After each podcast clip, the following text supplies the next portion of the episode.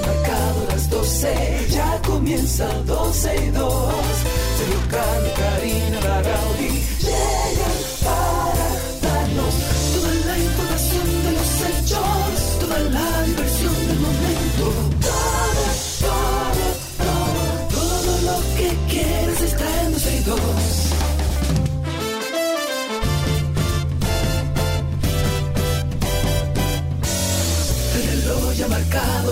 12, ya comienza 12 y 2. Sergio y Karina Larrauri llegan para darnos toda la información de los hechos, toda la diversión del momento. Todo, todo, todo, todo, todo, todo, lo que quieras está en 12 y 2. Todo lo que usted quiere está aquí en 12 y 2. Buen inicio de semana a todos ustedes. Hola octubre, ya está aquí. Hola, lunes. Hola octubre también. No habíamos dicho hola octubre. Entonces, hola octubre, hola lunes, eh, 3 de octubre como dije. Eh, aquí estamos en esta 91.1, 91.3 FM cubriendo toda la República Dominicana y por supuesto a través de la Barça de, de- de páginas web, de servicios, de, De todo, estamos todo. en todos estamos lados. en Usted pone 12 y 2 y le vamos a aparecer hasta en sus sueños. Estamos también en Twitter, ahí pueden encontrarnos como 12 y 2. Lo bueno de Twitter es que ustedes pueden escucharnos en vivo, pueden participar por esa misma vía con nosotros por su teléfono en vivo y pueden seguir utilizando su celular para su trabajo. O sea que búsquennos en Twitter como 12 y 2 en la aplicación nativa. Cuando entre a nuestro perfil, ahí va a haber unos circulitos. Clique encima y ya está en vivo con nosotros y puede participar también con nosotros a través de nuestra página 12y2.com, a través de TuneIn y por supuesto siempre le recomendamos nuestro podcast de Karina y Sergio After Dark. Yes, muchas Ay, cosas ay, este ay. fin de semana. Muchas, Mantequilla demasiadas. acaparó absolutamente todas las redes y todas las noticias. Qué barbaridad. Yo creo que es bueno, es positivo que Mantequilla haya acaparado todas las noticias. A ver si una, si una vez y, des- y- y por todas los dominicanos entienden que su dinero usted no puede dárselo a una gente. Lo grande- Que usted no sabe cuáles son las garantías. Lo grande es que anda un rumor por ahí que le tiraron el cicla a Mantequilla y Mantequilla dice que tiene, déjame ver, en su aval, Mantequilla tiene tres préstamos en mora y una tarjeta de crédito de 15 mil pesos. Imagínese usted. Entonces hay que tener cuidado, hay que tener mucho cuidado. Mantequilla ha sido la estrella de los últimos, bueno, de las últimas semanas y ojalá y sirva como educación para que los dominicanos entiendan que su dinero, ¿Qué usted va? no puede entregárselo a nadie que no le dé una seguridad de que ese dinero no va a desaparecer. Ay, Karina. Larrauri, tú todavía con tus esperanzas allá arriba. Ay, yo sí, yo soy una... eh, eh, eh, la necedad de mi esperanza y de mi optimismo trato de que no se me vaya. Porque Dice si no, ¿para Enrique, qué? dice Enrique que eso de mantequilla es un problema y un tema para desviar la mirada también, manito. Mira. Mm, eso es una realidad. Yo no eso creo es que una eso realidad, eso no es un tema que no, y eso no. es un tema que se está poniendo en la, en la palestra de que para desviar otros, no, eso es un tema que se está desarrollando ante los ojos nuestros, donde las leyes Además, dominicanas no son, no, claro, pero que las leyes dominicanas no son lo suficientemente específicas en cuestiones económicas para parar a ese jevo. Punto, eso es todo. Exacto, pero además no es nuevo, es algo que ya ha sucedido en nuestro país, no es el primer grupo de estafados y ni será el último si seguimos, cre- si seguimos creyendo en eso. Hay una noticia triste, evidentemente triste, que ha estado rodando también todo el fin de semana y es que mm, indignados por el asesinato de tres personas en Rancho Manuel de Villa Isabela, eso es en Puerto Plata, hay, bueno, es una noticia que rodó, que me imagino que muchos de nuestros oyentes saben. Lamentablemente le quitaron la vida a tres personas allá en Puerto Plata. Uno de, de estos era eh, familia de Soto Jiménez. Y luego de que sucedió este hecho, residentes de la localidad quemaron varias viviendas de nacionales haitianos que nada tenían que ver con lo sucedido eh, en, ese, en esa casa porque se presume, y lo que se ha dicho, es que uno de los que le habría quitado la vida a estas tres personas o que habría cometido el hecho es un nacional haitiano. El agresor hasta el momento no ha sido identificado, según lo que se ha contado a través de la prensa. Emprendió la huida, pero se tiene información supuestamente de que era eh, encargado de ordeño de ganado en esta hacienda donde ocurrió la tragedia. Según también lo que leí de manera informal, es que era un empleado relativamente nuevo, que tenía alrededor de un mes Esta acción fue llevada a cabo por eh, residentes, esto de quemar las casas de los haitianos en la zona, en las comunidades de Rancho Manuel y Tiburcio del municipio de Villa Isabela, en represalia por este asesinato. Las víctimas fueron identificadas como Juan José Soto Cornier, de 72 años de edad, propietario de esta hacienda que se llama Josefina, y sus dos empleados, Gilberto Antonio Basilio, de 63 años, y una mujer que aún no ha sido identificada por su nombre, pero se dice que era la, arquitecta, eh, comadre del hacendado, y estaba realizando trabajos de remodelación de la vivienda. El hacendado Juan José es tío del ex secretario de las Fuerzas Armadas, José Miguel Soto Jiménez, quien en su cuenta de Twitter lo vimos, escribió lo siguiente, dice, el informe preliminar sobre el asesinato de mi tío denuncian que fueron haitianos los que lo ultimaron. No tengo otros detalles, pero estoy viajando hacia el sitio para informarme. No sé, si, no sé si públicamente, aunque se sepa, obviamente, pero el hecho de él poner nacionales haitianos, no sé si le echa fuego o leña a lo que estamos viviendo ahora mismo, al estado hasta cierto sentido de alerta que estamos viviendo los dominicanos con la situación de Haití y, esa, esa rencilla que todavía tenemos desde tantos años y décadas con los haitianos. No sé si un hombre es un hombre, eh, haitiano, dominicano, lo que sea. No, sé si era correcto publicarlo de esa forma. Y todavía el día de hoy no se sabe eh, oficialmente cuál es el nombre, así sea dominicano, venezolano, argentino, dominicano, quien sea, tiene que hacerse responsable de lo que pasó ahí. Que a propósito de este tema, compartamos un tuit del día. Un tuit del día de Marino Vinicio Castillo a propósito de este tema. Dice, en mi humilde opinión, mezclar el tema de la imperante necesidad de aplicar una política migratoria fuerte y deportar a todo aquel que se encuentra ilegal con un crimen personal y persecución sin sentido no es sano ni ayuda en nada a la causa nacional. Hay un artículo que se publicó en, en segundos.do que nos pareció interesante aquí en el programa, en donde hablan, o hablaban, o sí, hablan, porque es un artículo que está vigente actualmente y está puesto ahí, hablan de que préstamos y asignación eh, a tarjetas de crédito son negadas a personas a partir de los 70 años de edad. Esto a pesar de que las personas tengan ingresos fijos a esa edad el comportamiento social financiero para las personas que llegan a la tercera edad es muy agrio. O sea, el panorama aquí en República Dominicana para quien a los 70 años no haya adquirido una tarjeta de crédito, un préstamo, lo que sea. No, nada, ni un seguro médico, Sergio Carlos. Eh, sí, bueno. Más te digo, yo, yo he querido hace como siete años subir de, tipo de seguro a mis padres, porque en el momento en que lo tenían, ellos tenían uno por su trabajo y hemos querido como hijos eh, cambiarle ese seguro y no hemos podido. Parece que aquí a partir de los 60 años usted no existe. Usted no existe, usted no, vale la pena. Usted es un problema a partir de los 60 años. Bueno, dice que emprender negocios, este artículo resalta que emprender negocios o simplemente ser activo a nivel comercial, aprovechando como cliente las ventajas del sistema bancario o del sector de los, por ejemplo, ahora mismo que tú acabas de mencionar, seguro de vida y salud, eh, pero la realidad es simplemente caminar entre vidrios cortados, recibiendo como respuesta negativa que podemos interpretar eh, como desprecio a un envejecimiento productivo. A una persona, mi mamá tiene 80 años hoy en día. Pero y mi mami, tiene 80, mami, activo, mami es una persona totalmente activa, o sea, totalmente activa en sus cabales, Mami está como un trinquete a, sus 80 años. ¿eh? Y mi papá también, y mi mamá tiene 70 años y es una mujer que trabaja de 8 de la mañana hasta la hora que sea, bregando con empleomanía, con camiones, con, son personas productivas y me parece interesante esto, este artículo de En Segundos, que también habla de que, ellos quieren hacer un llamado a los legisladores, a la clase política dominicana, a la superintendencia de seguro, a los bancos, a las pensiones pero además también a los medios como nosotros para crear conciencia ciudadana sobre la situación actual que está viviendo todo aquel que vive en República Dominicana y que tiene más de 65 años. Yo diría 60. Este es un tema que, bueno, Sergio sabe, no nos deja mentir nuestra audiencia, hemos hablado durante años. Aquí no existe, señores, ni un descuento en un teatro para una persona de la tercera edad. Para un adulto mayor. Aquí ni un descuento en un teatro, por ley deberían darlo a los estudiantes y a los envejecientes. Aquí usted quiere sacarle un seguro a un envejeciente y no puede. Aquí usted quiere subirle el tipo de seguro para que le cubra más y tampoco puede. Usted sale a buscar trabajo con 60 años y no lo va a encontrar.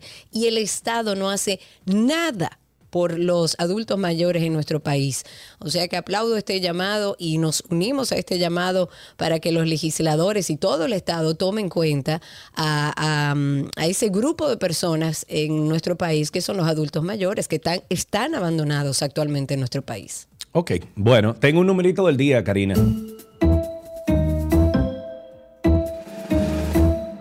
300 millones de pesos. Ay, Dios mío.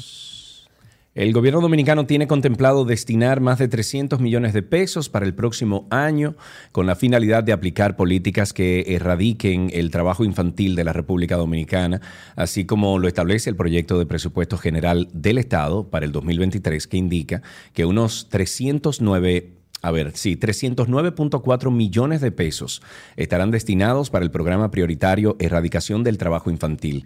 Este programa tiene el objetivo fundamental eh, de favorecer la consecución eh, de, un desarrollo digno, integral de los niños y niñas y exclusión del ambiente laboral. Lo que pasa es que yo creo que eso debe empezar, Karina, eh, averiguando, por ejemplo, para uno saber la dinámica. Yo, yo me imagino que ya la saben obviamente, pero esos niños, por ejemplo, que tú te encuentras en los semáforos, que se encuentran ahí hasta las 11, 12 de la noche, a veces pidiendo, señores, ustedes lo que tienen que hacer es ver cuál es el comportamiento de esos niños, observarlos, dónde van, quiénes son los que los recogen. Pero es lo que te digo, o sea, esperar, hacer un proceso de investigación y de, y de acechamiento, si se puede decir, o acecho a esos muchachos y poco a poco ir dando con el paradero de esos muchachos, si los padres están involucrados, si es que se lo alquilan a alguien, etcétera, y tranca a esos padres y quitarle a esos muchachos. Sí, pero también hay una realidad en nuestros barrios, más allá de los que trabajan y salen a las calles a buscar algo en los semáforos, también los padres, y, esto es un tema social, señores, porque muchos padres, los hijos se ven en la necesidad menores de edad de salir a trabajar. Lo que hay que hacerle entender a esos padres es que definitivamente esos niños tienen derecho y ponerlo a trabajar antes de que cumpla la mayoría de edad es una violencia a esos niños. Pero tenemos un condimento social que va a ser difícil. Este anteproyecto se sometió la semana pasada en el Congreso Nacional, habla de que esta iniciativa asegura 63.500 inspecciones laborales a trabajadores y empleadores, a la vez que 5.000 intervenciones preventivas y en esa misma línea también prevé atención directa a 400 niños, niñas y adolescentes atendiéndolos en programas residenciales y ambulatorios. Ojalá puede ser el inicio de algo, pero hay un condimento social ahí que también hay que trabajar. No, hay quienes dirigen todo eso también. Tiene, que tiene que estar con, dos dedos de frente en esa situación. Los padres. Tengo otro numerito del día. Otro. El gobierno prevé continuar destinando en el 2023 millonarios subsidios para contener las probables alzas en los precios de los combustibles y para no tener que retomar los ajustes suspendidos a la tarifa eléctrica. Y para esto ha pautado 9 mil, no, perdón, 90 mil 425 millones de pesos. Sí, Solo para esos dos componentes que representan el 48.2% de una serie de gastos considerados prioritarios para el próximo año, en el proyecto de ley del presupuesto general del Estado 2023, eh, o sea, del, Estado del año que viene, 2023, depositado la semana pasada en la Cámara de Diputados, y aunque el ministro de Hacienda, José Manuel Jochi Vicente, considera insostenible el precio actual de la tarifa eléctrica, entiende que no es el momento para retomar los ajustes tarifarios contemplados en el pacto eléctrico. Bueno, pero eso lo debieron haber pensado antes de comenzar el desmonte. Entonces, claro. Porque es que, lo que tú y yo tenemos harto diciendo aquí. Integren, integren al, 55% de negocios informales. de alguna forma, intégrenlo. Y no, nos suban los impuestos a nosotros, los que ya estamos en el esquema de, de fiscalización. No es posible que si 55% de los negocios informales no pagan impuestos, no puede ser que los que suframos somos o Lo que seamos estamos- los lo que, que estamos bien. ya en el, en las- en el asunto. Sí, que aunque paguemos que mucho, fácil. poco, ya estamos en el, as- ya estamos en la fórmula fiscal de este país.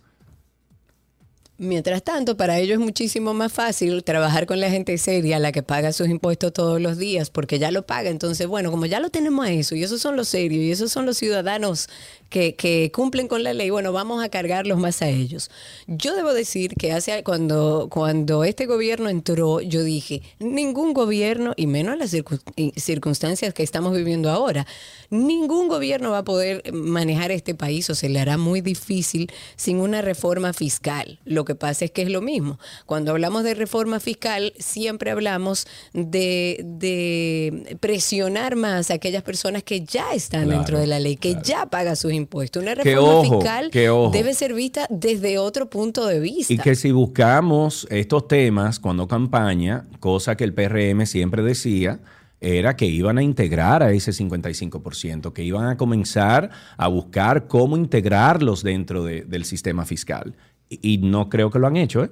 Sabemos que es difícil, porque eso no puede ser con una varita mágica, eso toma tiempo. Es un sistema Ahora, de décadas. Ya Eso lo entendemos. Eso lo entendemos. La pregunta es, ¿ya empezamos? Bueno. ¿Cuántos negocios nuevos han insertado a que paguen sus impuestos? ¿Cuántas personas han insertado? Eso es lo que deberíamos estar hablando para que aquellos que tenemos toda la vida dentro de la ley digamos, ah, bueno, pues entonces este gobierno está haciendo su trabajo, está integrando al que no paga y no ha pagado nunca, Claro. o aquellos que tienen sus relaciones y tampoco pagan, porque ojo, hay muchos de los grandes que también se aprovechan de que son grandes y pagan menos y evaden y buscan la manera de evadir. Entonces, es un asunto de largo plazo, de mediano largo plazo, pero yo creo que debemos empezar a hacerlo. En una noticia curiosa, para cerrar con eso, hay una persona bueno, a ver, este- esta información dice que una persona puede morir a los 60 años mientras que su hermano gemelo idéntico llega a los 90. En el envejecimiento hay mucha aleatoriedad que no tiene nada que ver con la genética. Y detrás de esta reflexión se encuentra el biólogo estadounidense Nicolás Stroustrup, que habla sobre su máquina de longevidad. Esto es una especie, para que ustedes entiendan, como de sótano que hay en Barcelona, lleno de escáneres de oficina y sobre todo de gusanos. ¿Ok? 20 mil gusanos, más de 20 mil gusanos. Y con ellos eh, espera resolver el enigma del envejecimiento de los seres humanos. Diminutos y con una cantidad pequeñísima de células en comparación con las personas, estamos hablando 959 frente a 30 millones respectivamente, suelen vivir unos 18 días, pero algunos han seguido vivos hasta 50 días. Y su objetivo, el de este científico, es averiguar ¿Por qué esta diferencia? Teniendo en cuenta que hacerlo en personas llevaría décadas o siglos. Aún queda mucha investigación por delante, pero algunos científicos como que le han puesto el ojo, le han puesto buen ojo. Sí. Y, y este científico ha publicado un estudio en el que afirma que los gusanos tienen al menos dos edades biológicas, lo que determina el fin del movimiento vigoroso con el envejecimiento y otra que marca el fin de la vida. Así que Oye, a dar eso. seguimiento a esto, porque quién sabe, seremos eternos ahora. La- Yo lo he dicho aquí, a mí me encantaría, ¿eh? A mí me no, yo no aguanto. No, a mí no. Sí. No, no, no, a mí infinito. Eterno. Toda la vida. Así de que, de que ya, de- ya. Tú sabes toda la cosa chula que tú puedes hacer. Y todos los sitios y todos los lugares, ah, pero que uno puede visitar y pasarse pero- cinco años en cada uno. El relevo es natural, señor, en las plantas, en los animales, en los seres humanos, en todo. Eso es natural. Hay que dejar que la vida siga. Está bien. Eh, señores, el viernes eh, se publicó un nuevo episodio de Karina y Sergio After Dark. eh, y aunque, que ¿Tú la tienes? Sí. Yeah. Ok. Bueno, pues escuche usted. Esto fue lo que salió el viernes.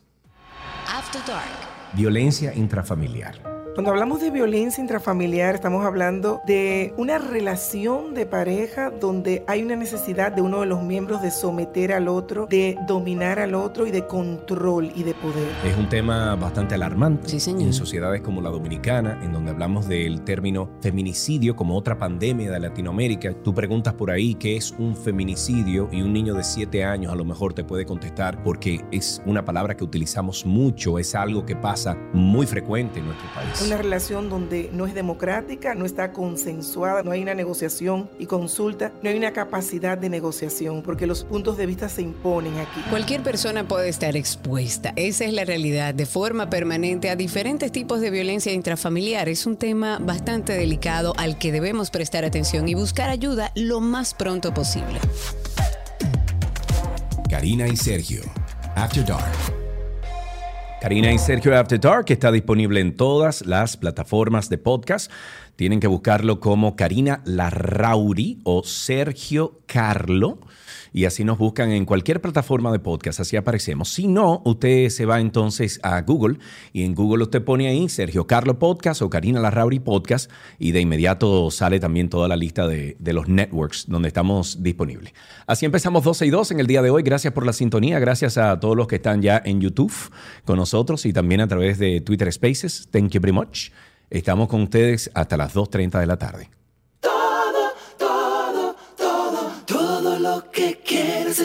Está en 12 y 2.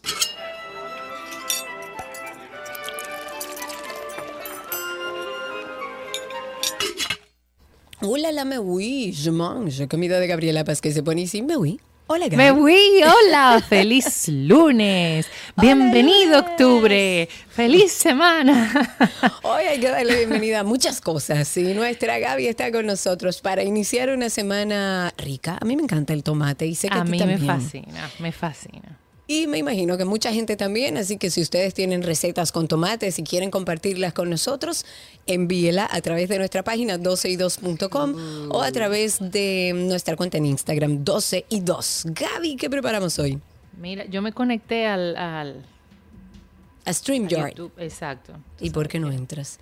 Yo estoy ahí, Karen. ¿Estás yo te ahí? estoy viendo. Yo vamos estoy a ver ahí. si Sergio pasa el otro usuario. Vamos a ver.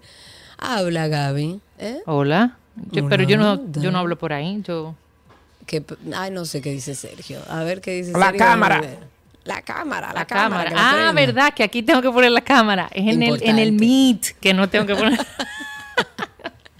Bueno, ahí está Gaby. Ya los que están conectados en YouTube con nosotros, recuerden que estamos en vivo. Ya Gaby está ahí con nosotros. Ahora sí, Gaby, ¿qué preparamos hoy? bueno, eh, vamos a hacer unos tomates encurtidos. Yo no los había probado, no los había hecho anteriormente y justamente la semana pasada eh, me dediqué a hacer recetas con tomates para Se darle, o sea, renovando. ¿El qué?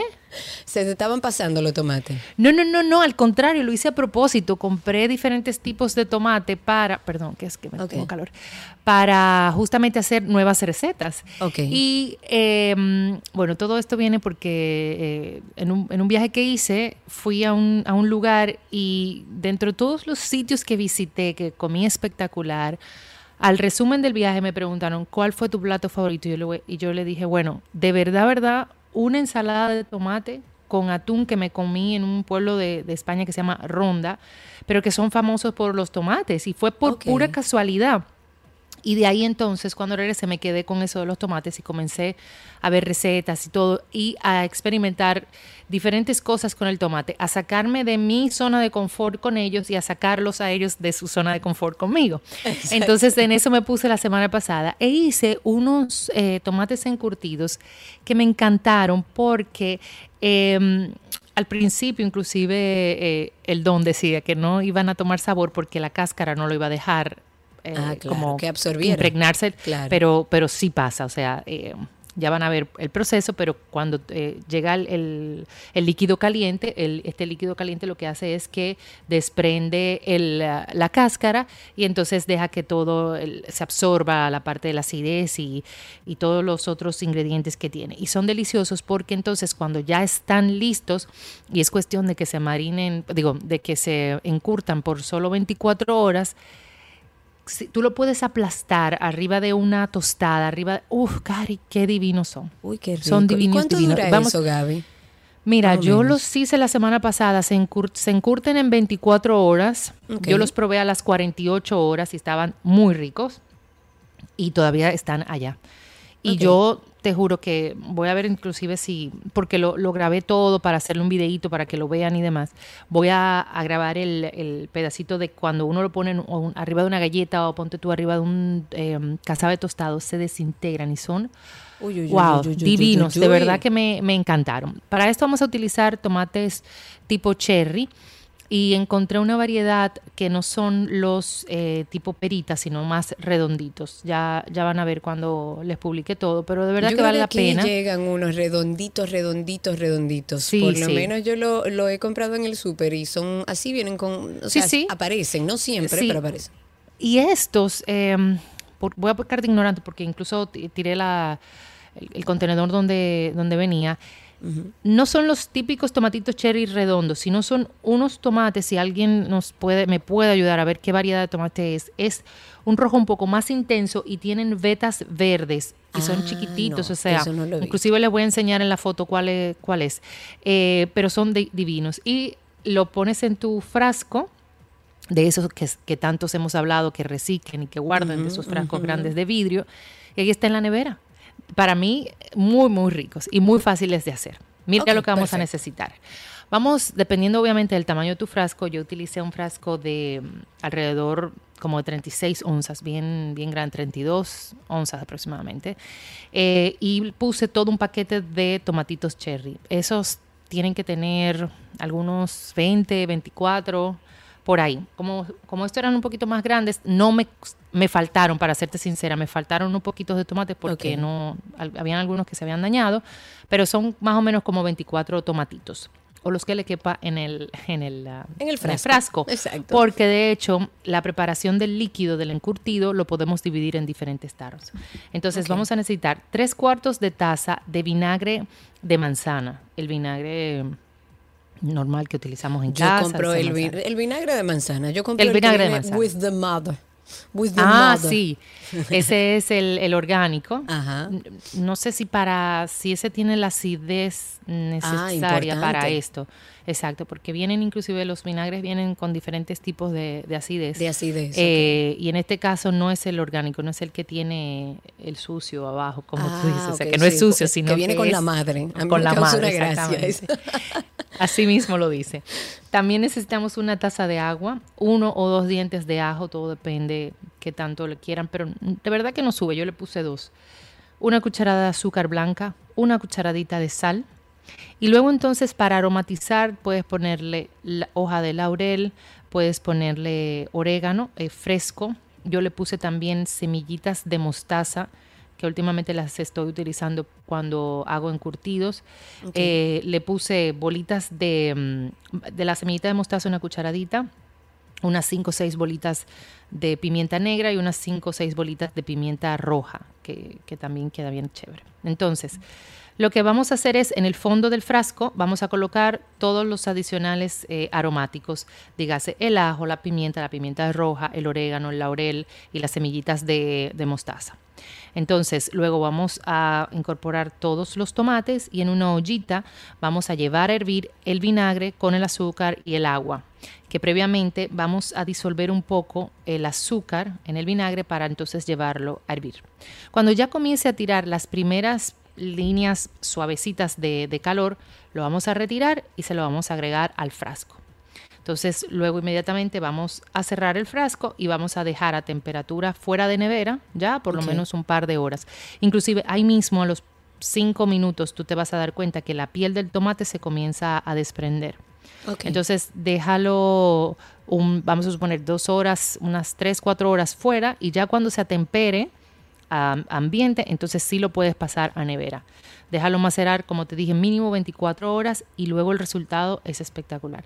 Después que los abras, o sea, nuevamente que lo- cuando la primera vez que los consumas, guárdalos en nevera y voilà, de verdad, voilà. qué delicioso. Entonces me quedo con la pregunta de qué tomate uso. Aquí llegan esos redonditos que tú Sí, compraste. sí. Ok. Sí, sí, eh, fue aquí que, o sea, los compré aquí. Ah, Así que tranquila con eso. Yo te voy a, voy a terminar de, de editar el videito para subirle la, la receta completa eh, y ya van a ver el tipo de tomate que es. Inclusive los voy a buscar para darle el dato específico, pero lo pueden hacer con tomatitos cherry.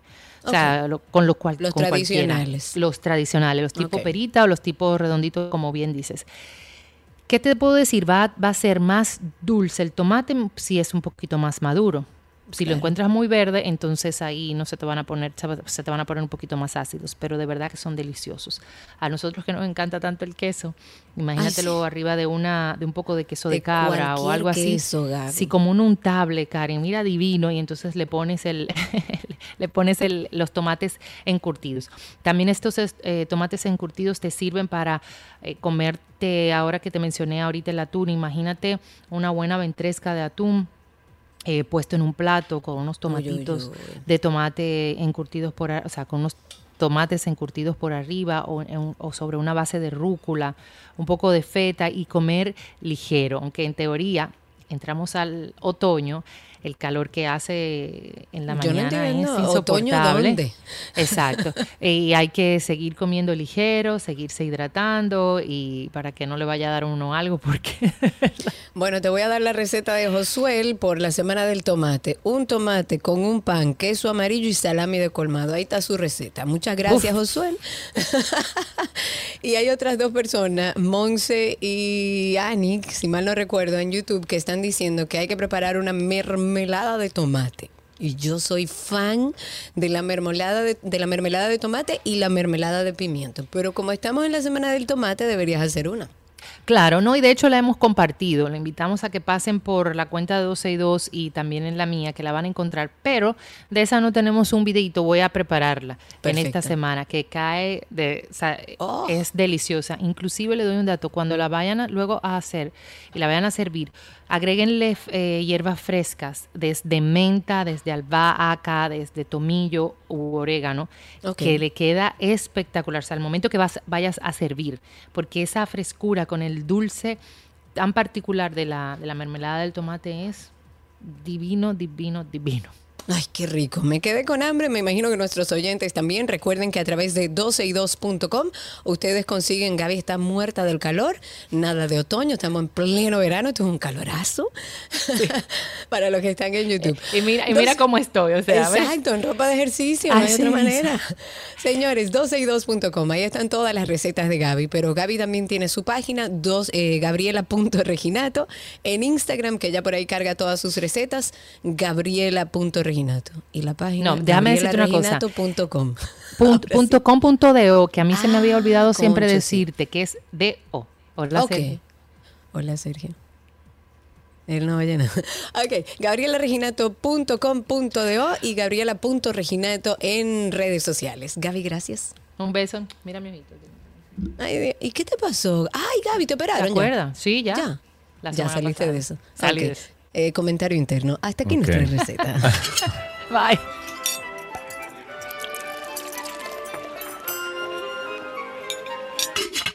¿Qué aprendiste hoy? Llega a ustedes gracias a Palapisa, expertos por tradición.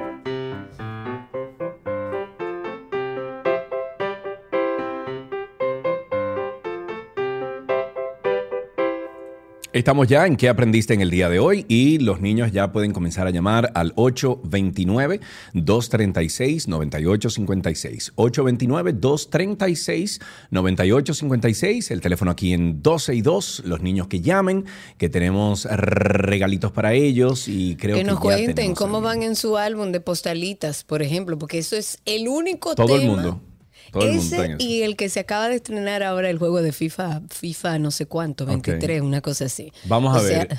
no pueden llamar también. Tenemos a Carla en la línea. Carla, hola. Hola. ¿Cómo estás? Bien. Qué bueno. Carla, ¿tú tienes tu libro de postalita? ¿O eso nada más los varones? ¿Mi libro de qué? De postalitas de fútbol. No. Pero en tus amigos lo usan. ¿Tus amigos tienen el álbum? No. no parece que ellos no son fanáticos de fútbol. Cuéntanos, ¿qué aprendiste en el día de hoy? Hoy aprendí la unidad de mil. Oh, la mm. unidad de mil. De mil, ok. ¿Y qué tienes para decirnos sobre eso? ¿Qué aprendiste de la unidad de mil?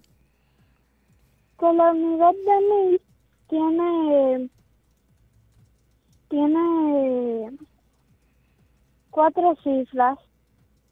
Ah, muy bien, yo te felicito. ¿Cuál es la materia que más te gusta? Matemática. Veo. ¿Y, y te sabes algún chiste o una poesía? Mm, me sé una poesía que es de Ay, Salomé Ureña. Ay, me encanta. Pues por favor, aunque sea una partecita, compártela. Bueno. Ok, aquí va. Pobrecilla, ¿por qué tus ojos fijan en mí? Yo no pretendo, pretendo. llevar lejos tu nido de aquí. Yo no pretendo, pobre avecilla, llevar tu nido lejos de aquí. ¿Cómo sigue? Ok, una partecita está bien, no importa. Muchísimas gracias por llamarnos. Tenemos aquí regalitos. Me encanta la poesía. Ojalá y muchos niños se animaran a llamarnos y compartir una poesía de eso. A mí yo recuerdo que en primaria Todo el mundo tenía, todo el mundo tenía que hacer poesía y recitar y todo no, el mundo. No, no, óyeme. Siempre. Nosotros en primaria, no sé si lo siguen haciendo, pero nos ponían en toda la escalinata antes de subir al curso a recitar diferentes poesías, o sea, de diferentes autores eh, dominicanos. Y por eso yo me sé muchísimas que uno se la aprende de memoria y se le queda en la memoria por toda la vida. Y es lindísimo. Ojalá podamos eh, motivar a nuestros hijos para que aprendan sobre poesía y sobre nuestros poetas también. Claro. Hasta aquí, ¿qué aprendiste hoy?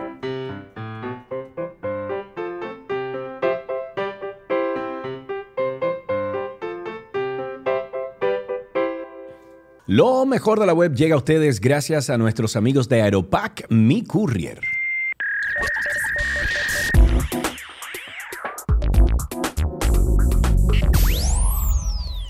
Aquí estamos en lo mejor de la web y hoy vamos a traer algunos consejos. ¿Para qué? Para realizar lo que nosotros llamamos una desintoxicación digital y los neurocientistas llaman ayuno de dopamina. Atención aquí, porque hay que hacerlo de vez en cuando. Uno Digo, no perdón, quiere- perdón, perdón. Tenemos todo un podcast hablando de esto. Si quieren ampliar esta información. Exacto, pueden pasar. Hay uno que se llama ayuno de dopamina. Hablamos con un doctor en neurociencias y me pareció súper interesante que además podemos seguir hablando con él. Pero bueno, hoy tenemos la idea de ayudarlos a ustedes a que se desintoxiquen un poco digitalmente y algunas herramientas. Primero, debemos determinar los objetivos de la desintoxicación digital. Ustedes pueden empezar reduciendo las horas que pasan frente a la pantalla de, de la computadora o se puede también poner un límite de veces para minar las redes sociales. Usted puede decir, yo la quiero ver tantas veces por día, nada más. Lo que se debe tener en cuenta al elegir los objetivos es que sean realistas, porque a veces queremos una desintoxicación y, y- y Sí, cerramos claro. todo y, así no va a funcionar. Así no va a funcionar. Una desintoxicación digital efectiva no lleva al usuario a- de, de usar el teléfono no celular usarlo. 24 horas Eh. del día a no usarlo nunca, No, porque es no. muy probable que usted vuelva y coja su teléfono y se olvide de todo. Un objetivo muy acertado sería limitar las horas que estamos frente al ordenador en nuestra actividad diaria. Y esto aplica para los adultos y para aquellos jóvenes también que viven en sus casas. Ok, entonces uno tiene que, como dice Karina, tiene que establecer límites sanos, sanos. En los casos en los que no puedes dejar, por ejemplo, de usar completamente un dispositivo, tú puedes establecer un límite de tiempo o restricciones para exponerte en menor calidad, eh, cantidad. Perdón. Eh, por ejemplo, ayer, Cari, yo estaba en la playa, estábamos un grupo de personas ahí, habían los niños de, de los amigos eh, míos estaban jugando ahí, no sé qué. Y yo vi en un momento como que todo el mundo estaba en el celular. Yo había dejado el celular dentro del bulto y dije, no lo voy a Yo- sacar. a mí me da, a mí me da. No, no, no lo voy a sacar. Honestamente, me frustra tanto estar en actividades y que todo el mundo esté con su celular. Sí, entonces, eh, bueno, eh, es, es saludable, como dice estos consejos que estamos dando en el día de hoy, hacerlo por partes. Por ejemplo, si usted llega a una actividad eh, y un cumpleaños, cualquier cosa, o usted va a compartir con sus amigos, dígale al grupo, dígale, no, dígale al grupo, señores, présteme los celulares, venga, vamos a ponerlo allí en la, en la mesa. O- Yo voy a comprar una canastita. a- al- cuando llegue a la casa, a la casa. Yo, fui, yo he ido a varias casas que es así. Tú llegas y te ponen un cargador y todo. Tú quieres, tú quieres Claro, cargar tu porque teléfono. hablar y que todo, vinimos, claro. no a verlo usted usando su celular. Bueno, hacer eh, eh, ejercicio también, que no te Genial. distraigas usando el teléfono y redes sociales. Por ejemplo, si haces actividad de escuchando música, descárgala previamente y selecciona el modo avión para evitar mensajes distractivos. Yo lo que hago es que uso una aplicación que se llama Fitness Body. Fitness Body. Y entonces cuando yo estoy en el gimnasio, tú me ves con el celular, pero es apuntando, por ejemplo, cuántas repeticiones hice, eh, cuánta, mm, eh, cuánto peso le puse, etcétera, para yo ir siempre superándome un poquito, pero no es, ya yo dejé eso de, de estar de que... de estar pendiente del celular, Nada. que es bueno, óigame, yo eh, hace algunos días comentaba que yo hacía ejercicios escuchando noticias para Sí. estar de que actualizada cuando llegara a mi casa. Y hubo un momento que dije, pero ven acá, este es mi espacio, este es el lugar que yo puedo desconectarme de todo y el mundo no se va a acabar en una hora. Y empecé a hacerlo sin estar conectada y tal como tú lo mencionabas, de, yo descargo mi música, tengo mi música ahí, le doy play cuando llego y zumbo el celular y hasta que no termine no vuelvo a ver el celular. Otra de las cosas que pueden hacer cuando ustedes se despierten, que señores, eso es en automático, no mire el teléfono. No mire el teléfono, inmediatamente se despierta. Sí. Tómese su tiempo para iniciar el día sin distraerse, viviendo el presente, levántese, vea el día como está, prepárese Claro. su café. Si ven una noticia negativa a los pocos segundos de despertar, evidentemente su día va a empezar distinto. Se activan respuestas de ansiedad, de estrés que pueden durar incluso todo el día. Eso al despertar, pero antes de dormir, también hay que intentar reducir el uso de dispositivos electrónicos una hora antes, por lo menos, de ir a la cama. Ok, también cuando estás con, sus- con tus seres queridos, como mencioné al inicio de esta conversación, guarda el teléfono, guárdalo, ponlo en modo silencio, en modo avión incluso. Aprovecha la socialización, aprovecha que tú tienes a, tu- a tus amigos, a tus familiares ahí cerca, delante de ti. Hagan cuentos, recuérdense de muchísimas cosas que han hecho. Eh, eh, Abúrranse juntos. Abúrranse juntos, exacto. Vayan a caminar. Vayan a y yo caminar. hemos estado sentados uno al lado del otro Y no sin hemos hablar media palabra. nada. Estamos aburridos. Dediquémonos nada. a vivir el aburrimiento que eso es Sí, claro. Bueno, eh, hay que aprovechar esa socialización y compartir esos momentos reales con la familia y amigos. Y el teléfono, lamentablemente, te distrae de todo eso. Incluso compren juegos de mesa. Y olvídense de, celu- muchísimo. de- de- de jugar con el celular, porque hay muchos juegos que tú puedes utilizar el celular para jugarlos. Pero Sí. olvídate de eso, cómprate un parché, cómprate un monopolio, cómprate un uno, cómprate un dos, que ahora salió un dos también de la misma familia. de esa Mentira, gente. ¿es verdad? No la misma porquería, eh, buscándose un dinero, la misma porquería. No, ningún porquería es bueno. Bueno, es chévere, es chévere. Yo siempre gano en uno. Bueno, hablemos de buscar actividades Pero a Gaby no le gusta jugar conmigo uno ya. No, ¿y por qué? Porque dice que yo hago trampa. Ah, no, seguro que sí, porque conociéndote. Oigan, señores, busquen, yo puedo jugar con Gaby, busquen actividades para evitar la tecnología. O sea, ya le dimos algunas cosas antes de dormir, cuando se levante, cuando esté con sus seres queridos, eh, cuando haga ejercicios. Esos son tiempos a su favor que usted va acumulando de tiempo de desconexión. Pero también hay que eh, hacerlo de manera consciente y buscar actividades que eviten la tecnología o que no tengan nada que ver con la tecnología. La desintoxicación digital depende enteramente de la voluntad del usuario. Por eso aquí le vamos a dejar algunas recomendaciones de acciones concretas para que ustedes puedan tratar esa estrategia. En el día de hoy proponte empezar un nuevo hobby. No tiene que arrancar hoy, pero por lo menos decídalo. Sal a caminar, sal a montar bicicleta, llama a un familiar por teléfono, ring aló o un amigo con el que tú tienes mucho tiempo que no hablas, llámalo, dile, mira, me acordé de ti, te llamé para decirte que te quiero, como me dice el negro Héctor Aníbal. Aprende una nueva receta del día, escribe un diario de cómo te sientes y yo voy a recomendar yoga y meditación. Saque un espacio de tiempo para meditar, así sea 10 minutos lejos de su teléfono en el momento presente y de seguro le va a ayudar. Ok, eh, mi cámara se desconectó, por eso eh, estuve Veo, conectando sí. algo aquí, se desconectó, sí, por eso no me ves. Pero bueno, ahí le estamos dando unos, eh, una línea, una, una idea. Por ejemplo, también enfocarse en el esfuerzo que tú realizas, porque durante el proceso de desintoxicación, ¿verdad? Eh, tú puedes que eh, tú puedes tener recaídas, pero no olvides enfocarte ¿ok? Enfocarte en los pequeños avances. Las conductas adictivas y la sobreexposición a redes sociales y los dispositivos electrónicos se pueden ir modificando poco a poco para que mejores tu salud mental y tu calidad de vida en su conjunto. Que se puede, Solo que se es puede. cuestión de paciencia. Claro, e inténtelo con sus hijos también. Eh, Propóngaselo con sus hijos jóvenes. Mira, no vamos a ver el celular mientras desayunamos y hasta después de que nos comamos el desayuno. Mira, vamos a hacer ejercicio juntos y no vamos a estar con el celular. Se puede. A propósito de que estamos en lo mejor de la web, el, el episodio más reciente de Karina y Sergio After Dark. Eh, hablamos de un tema que nos solicitaron justamente a través de nuestros canales digitales, que ustedes pueden también hacerlo a través de nuestra cuenta en Instagram, pueden dejarnos un mensaje de voz o escribirnos si quieren algún tema en, en particular. Y en este caso hablamos sobre violencia intrafamiliar.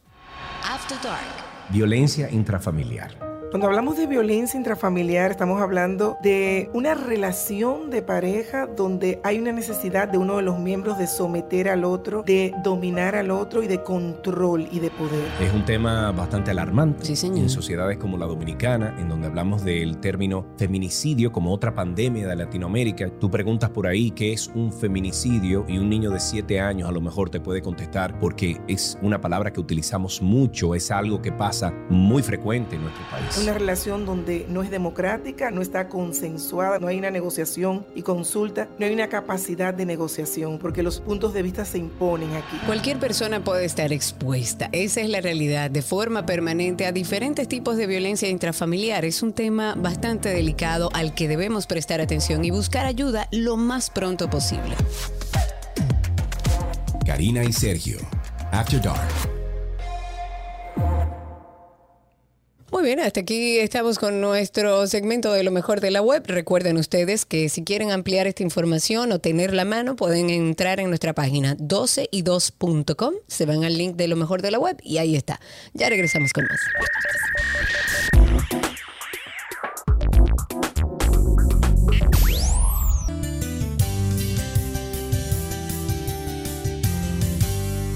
La empresa Santo Domingo Motors y Chevrolet iniciaron una campaña que busca orientar a los clientes de esa marca automotriz sobre la importancia en la vida útil de los, de los vehículos al brindarles los servicios de mantenimiento y chequeo preventivo de manera regular en los talleres autorizados que disponen de la certificación del fabricante.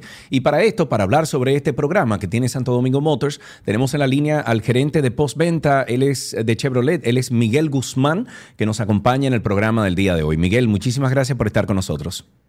Eh, gracias a ustedes, buenas tardes. Qué bueno tenerte aquí, Miguel, y sobre todo que yo soy de los abanderados que digo que los vehículos hay que tratarlos con mucho cariño, se pueden utilizar todo lo que tú quieras, pero hay que siempre llevarlos a cambiar su aceite, su filtro, los líquidos, que siempre tengan, eh, que estén en los niveles correctos, etcétera. Y qué bueno que ustedes en Santo Domingo Motors están hablando de prevención eh, educando a sus, a, a sus clientes de la marca Chevrolet sobre la prevención. Qué bueno, felicidades por eso. Gracias, Sergio. Excelente. Sí, esa es tal cual y tú dices. O sea, los vehículos te requieren de un riguroso mantenimiento para prolongar su vida. Y esta campaña es una campaña que busca precisamente la concientización de parte de nuestros clientes sobre las normas que rigen la política de garantía de la marca Chevrolet para que en un eventual caso de que un cliente necesite requerir a un proceso de, de garantía, este no se vea impedido de utilizar por un tema de incumplimiento de la misma. Es importante, es importante resaltar que, que los vehículos Chevrolet deben asistir a cualquiera de los talleres autorizados de la marca cada 6.000 kilómetros o dos veces al año, o sea, cada seis meses, para que cumplan con este proceso de eh, garantía. Bueno, cualquiera de las dos, eh, a ver, cualquiera de las dos que llegue primero, si es los seis meses o si es eh, los seis mil kilómetros. Eh, una cosa, pero eso no varía por el modelo del vehículo, Miguel, porque tengo entendido Eh, que hay hay- modelos. Sí. Sí, sí, sí, correcto, perdóname, Sergio. Hay, hay algunos modelos que varía, por ejemplo, los vehículos, por ejemplo, eh, de trabajo, pues la, la N400 que tenemos un modelo, ese modelo exclusivamente es cada 5.000 kilómetros. Pero en la marca Chevrolet tiene estandarizado todos los procesos para que puedan correr bajo este formato. Y esos vehículos se trabajan de esa modalidad Sí. es por el tipo de trabajo que hacen. Ok, ya entiendo. Y, y, a ver, cuando uno compra un vehículo, eh, eh, y yo he comprado allá en Santo Domingo Motors, siempre me decían, eh, mira, tiene que traerlo a tal kilometraje, me dan como un librito que dice cuándo lo tengo que llevar. O sea, ¿qué diferencia hay entre eso que hace el, vendedor, ¿no? El dealership, al momento de educar al cliente, a lo que están haciendo ahora mismo ustedes? Mira, el vendedor se asegura en el, en el proceso comercial, de ese, ese momento eh, especial donde se compra el vehículo, ¿no? Eh, se asegura de que el cliente tenga en conocimiento estas regulaciones. Sí. Ahora, ¿qué resulta? Eh, eso por, por razones que no entiendo o que no específicamente puedo identificar, nosotros, por lo regular, no leemos los manuales de usuario. de No, un claro, producto. no. Eh, eh, eso es una costumbre, o sea, Sí. es un tema de la raza humana. Sí, sí, sí. Entonces, precisamente, precisamente nosotros nos estamos ocupando de asegurar que el cliente tenga pleno conocimiento y dominio de estas informaciones que son vitales para que su vehículo pueda funcionar bajo los esquemas que él está buscando. Que te voy a O sea, decir algo, Miguel. te, y te voy a decir algo, Miguel, te voy a dar una idea. Hay un dealership en, en Atlanta que yo conozco donde cuando eh, ellos le hacen a los vehículos, le hacen un instructivo, un video instructivo de cómo funcionan cada botón del tablero, etcétera, que a lo mejor Santo Domingo Motors, como parte de esta promoción, podría comenzar a hacer esos videos, colgarlos en YouTube y que cada vez que un cliente compre algún modelo en específico, le dice, mira, vete a YouTube, busca el modelo tuyo y ahí en el canal de Santo Domingo Motors, tú vas a ver eh, todo el funcionamiento de tu vehículo y te dice el kilometraje que lo tiene que llevar y todo eso. O sea, que es una idea que te, te- pongo. Sí, excelente. Mira, parte de nuestra campaña está también haciendo algunos tips que estamos a través de las redes sociales, estamos publicando precisamente como una ayuda adicional al cliente. Sobre todo esos tips que, que van dedicados a estos monitores que nos aparecen de vez en cuando en el panel de tablero. En la medida en que los vehículos se han ido tecnificando, la tecnología ha avanzado mucho, pero también dependemos mucho de herramientas que son electrónicas, ¿no? Sí, claro. Y que nos ayudan en la conducción. Entonces, esos monitores específicos, principales, estamos llevando a cabo una campaña de, de que la gente conozca cuando enciende, por ejemplo, bueno, ¿qué pasa si me enciende el check engine? Exacto, ¿Qué hago? exacto, exacto, ¿Qué- exacto. ¿Cómo, cómo lo manejo? Eh, ¿Qué pasa si me enciende la luz de los fluidos? Entonces es importante aquí que, eh, re- recalcar, Sergio. Muchas veces nosotros entendemos que el mantenimiento es cambio de filtro y aceite. y no es así. No, no, no. Eso es un error. No, oye, error. O sea, ustedes recuerdo que cuando yo compré eh, algunos de mis vehículos allá, me entregaban una hoja donde decía, mira Sergio, a los 5 mil tal, a los 10 mil tal, a los 20 mil tal, a los 50 mil hay que hacerle tal, tal, tal. O sea, es una serie de, de- de- de mantenimientos programados que se le hace a todo vehículo. O sea, que ustedes, ustedes siempre han sido como a la delantera con eso. Sí, sí, eso lo hacemos como guía. Aquí lo importante es que cuando el cliente de la marca Chevrolet, ¿no? Asiste a uno de los talleres autorizados nuestros, que están manejados por personal capacitado, que deben de dar certificado por el fabricante, aún sea solamente para hacer un mantenimiento. Sí. Lo bueno de eso es que el cliente no tiene que preocuparse sobre qué hay que hacerle. Es bueno que el cliente tenga Claro, el conocimiento claro, de lo que se le hace. Y de hecho, parte del procedimiento es hacerle saber al cliente lo que se le hizo a su vehículo Sí. para que él pueda validar en el manual de mantenimientos que todos los trabajos que se habían que estaban pautados para hacerse son los que se están haciendo. Entonces, el cliente de todas maneras no tiene que preocuparse de esa parte. ¿Por qué? Porque nuestro personal de los talleres autorizados Chevrolet se encargan de su Chevrolet y por eso es que estamos pidiéndole a los clientes la asistencia de manera puntual, no tan solo como una parte de comercial de postventa, sino para garantizar lo que es una inversión significativa de un Claro, vehículo. claro, no importa que sea un Tajo, no importa que sea un Tajo o que sea un Spark. Exacto. Porque tenemos que ver a los clientes en la misma línea, nadie sabe el, el esfuerzo que le toma a cada quien comprar un vehículo. Y lo que buscamos es precisamente es que el cliente, cuando lo requiera, si lo requiere, pueda apelar a esa garantía que le da la marca. Excelente. Bueno, pues yo creo que está todo dicho. Miguel, muchísimas gracias por estar con nosotros aquí en 12 y 2. Gracias por eh, orientarnos un poquito en cuanto al, al funcionamiento y mantenimiento preventivo que le debemos dar a nuestros Chevrolet. ¿Se nos queda algo, Un Miguel? último, un, un último comentario, Sergio, como primicia. Eh, hasta el mes de septiembre, Chevrolet tenía tres años de garantía. A partir del 1 de octubre, todos los Chevrolet, con algunas excepciones, no, sobre todo vehículos de trabajo, tienen cinco años de garantía Uy, sin costo adicional para el bien. cliente. Eso es, un, eso es paz mental, manito. Claro, claro. Eso es paz mental. Bueno, ya saben ustedes, señores, pueden dirigirse a la cuenta de Chevrolet aquí en, en República Dominicana, arroba Chevrolet RD, Chevrolet RD en redes sociales. Y bueno, ahí ya conversamos con el gerente de postventa de Chevrolet, Miguel Guzmán. Miguel, un abrazo, gracias por todas las informaciones. Gracias a ustedes. Buenas Bien, tardes. hasta aquí esta conversación interesante en 12 y 2.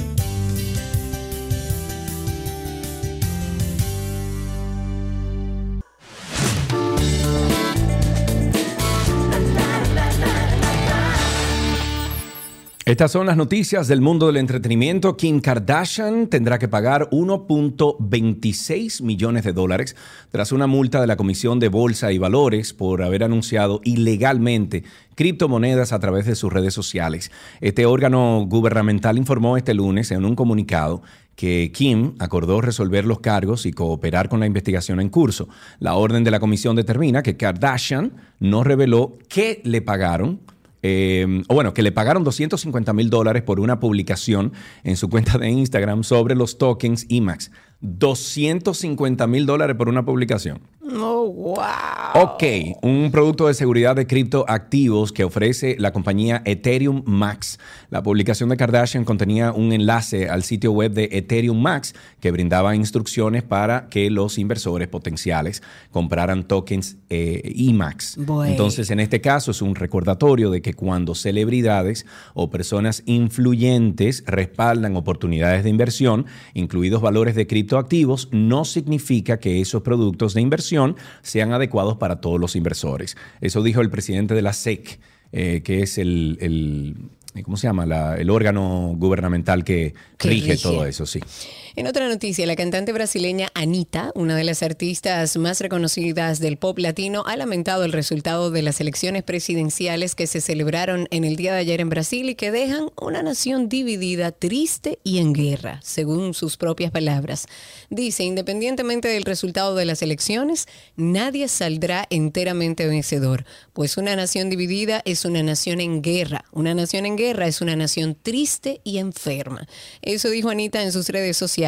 Con el 99.9% de las urnas escrutadas, el exmandatario progresista eh, Luis Ignacio Lula da Silva ganó la primera vuelta de las elecciones con un 48.4% de los votos frente al 43.2% que obtuvo el actual gobernante, el ultraderechista Bolsonaro. Me voy con el comediante y presentador del programa satírico de televisión en Estados Unidos, The Daily Show, Trevor Noah, anunció que abandonará este puesto después de siete años ahí, aunque no dio una fecha exacta para su retirada. En un video, en un video colgado en Twitter, Noah dijo que después de siete años se le ha acabado el tiempo y quiere dedicarse a la comedia en escenarios. Ha sido completamente increíble, es algo que jamás me habría esperado y he estado pensando en todo lo que hemos pasado.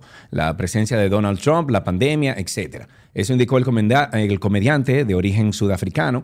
Noah ha logrado gran popularidad en el mercado estadounidense desde que asumió las riendas del programa satírico en el 2015, cuando su eh, hasta entonces presentador, que es ese tigre, yo lo admiro. eh, Lo John. Stewart, lo admiro, sí. John Stewart abandonó el puesto. Ojo, ¿eh? Ojo.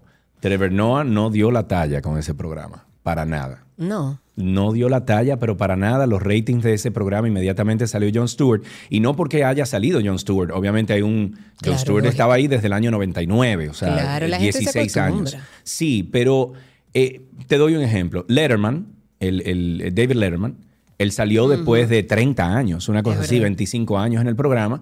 Y el tigre que está ahora, que es Stephen Colbert, Steven. es mejor Es que. Letterman. Sí, no, no, no, sí, es sí. mejor que Letterman. Es o sea, bueno, eh. Stephen Colbert es un artista de cabo a rabo, es orador, es cómico, eh, o sea, es, es impresionante el talento, El talento, sí, que es tiene bueno. ese hombre para comunicar en todos los sentidos, Stephen Colbert. Que Stephen Colbert viene de la escuela de Jon Stewart, porque Stephen Colbert comenzó en el Daily Show. Yo me sé toda la historia porque me he leído como tres libros de Veo, eso. veo, sí, Pero veo. Noah no dio pie con bola, lamentablemente. En otra noticia, en este caso local, el artista urbano Vaqueró ha sorprendido a sus seguidores al anunciar que se va a convertir en padre otra vez. Señores, vamos a regalarle una vasectomía.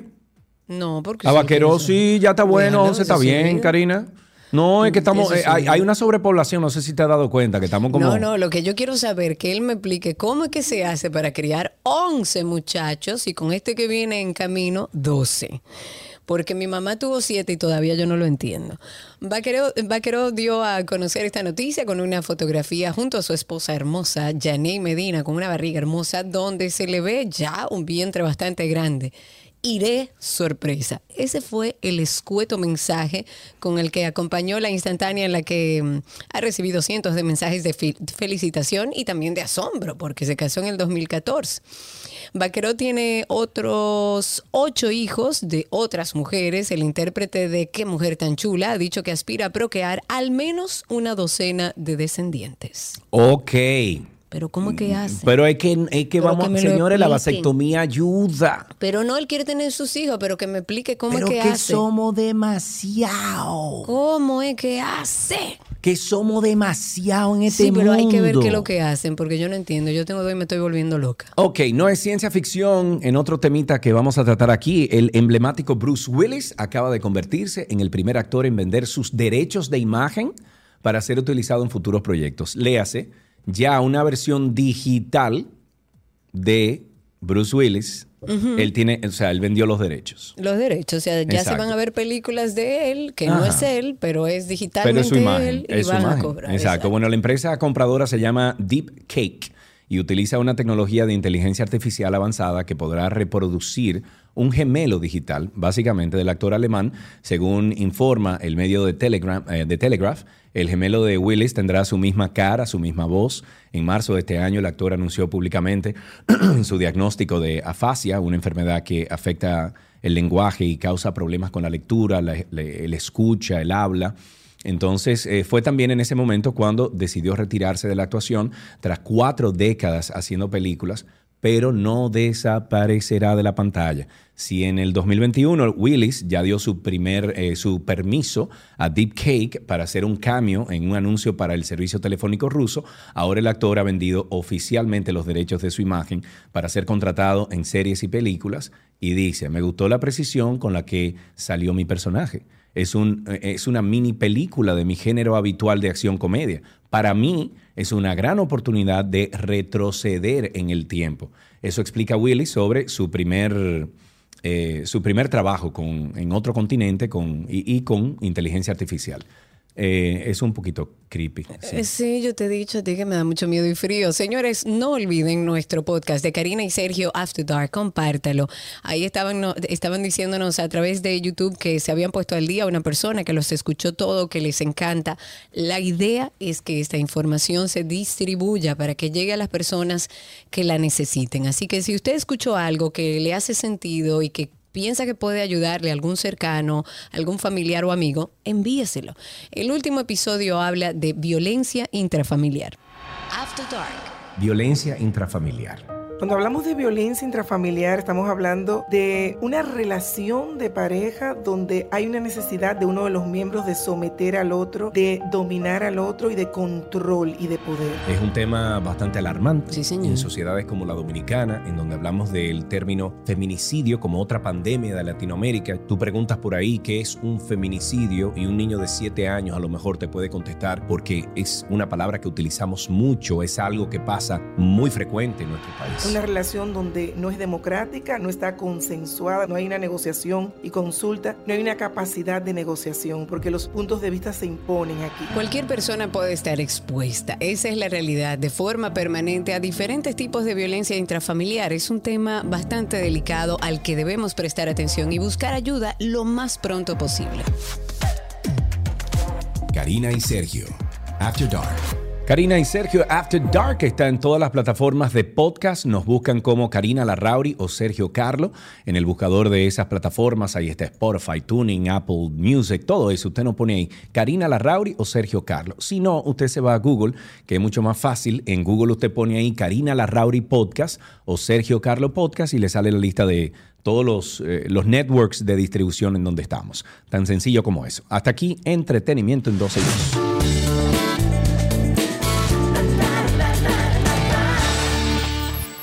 ¿Qué aprendiste hoy? Llega a ustedes gracias a Palapisa, expertos por tradición.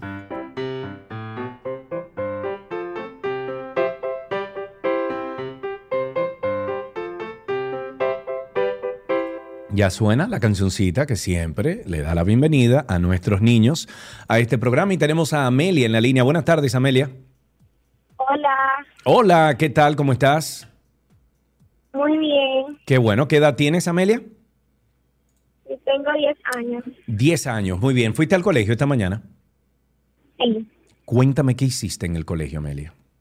Eh, hice la materia de ciencias sociales, Ok. eh, lengua española, matemáticas, inglés, ¿Y cuál de todas es las que, eh, la que más te gusta? sociales y lengua española. ¿Y qué es lo más, cuál es la materia más difícil para ti? Eh, inglés, porque casi no entiendo. Pero, eh, pero, ¿y tú no hablas inglés, Muy por ejemplo, bien. cuando tú sales de- del curso? eh, tienes que hablar inglés con tus amiguitos y, y ver, por ejemplo, películas en inglés y cosas así, Amelia. Es fácil, es fácil, Amelia. Yo te voy a preguntar algo. A ver. What is your name? What is my name? My name is Sergio. Sergio. En inglés se puede decir Sergio. What is your name? My name is Amelia. Okay, Muy Amelia, do you know how to count? I, I guess you do, but do you know how to count to 20? How old are you? How old I'm I, I'm 45. How old are you? Oh. Sí, a long- Gracias, Amelia. Me, me hiciste sentir muy bien ahora mismo, ¿viste? No hay problema, ¿eh? Wow, 44. Diablo, 45. Gracias, Amelia, por llamar. Me hiciste sentir jovencito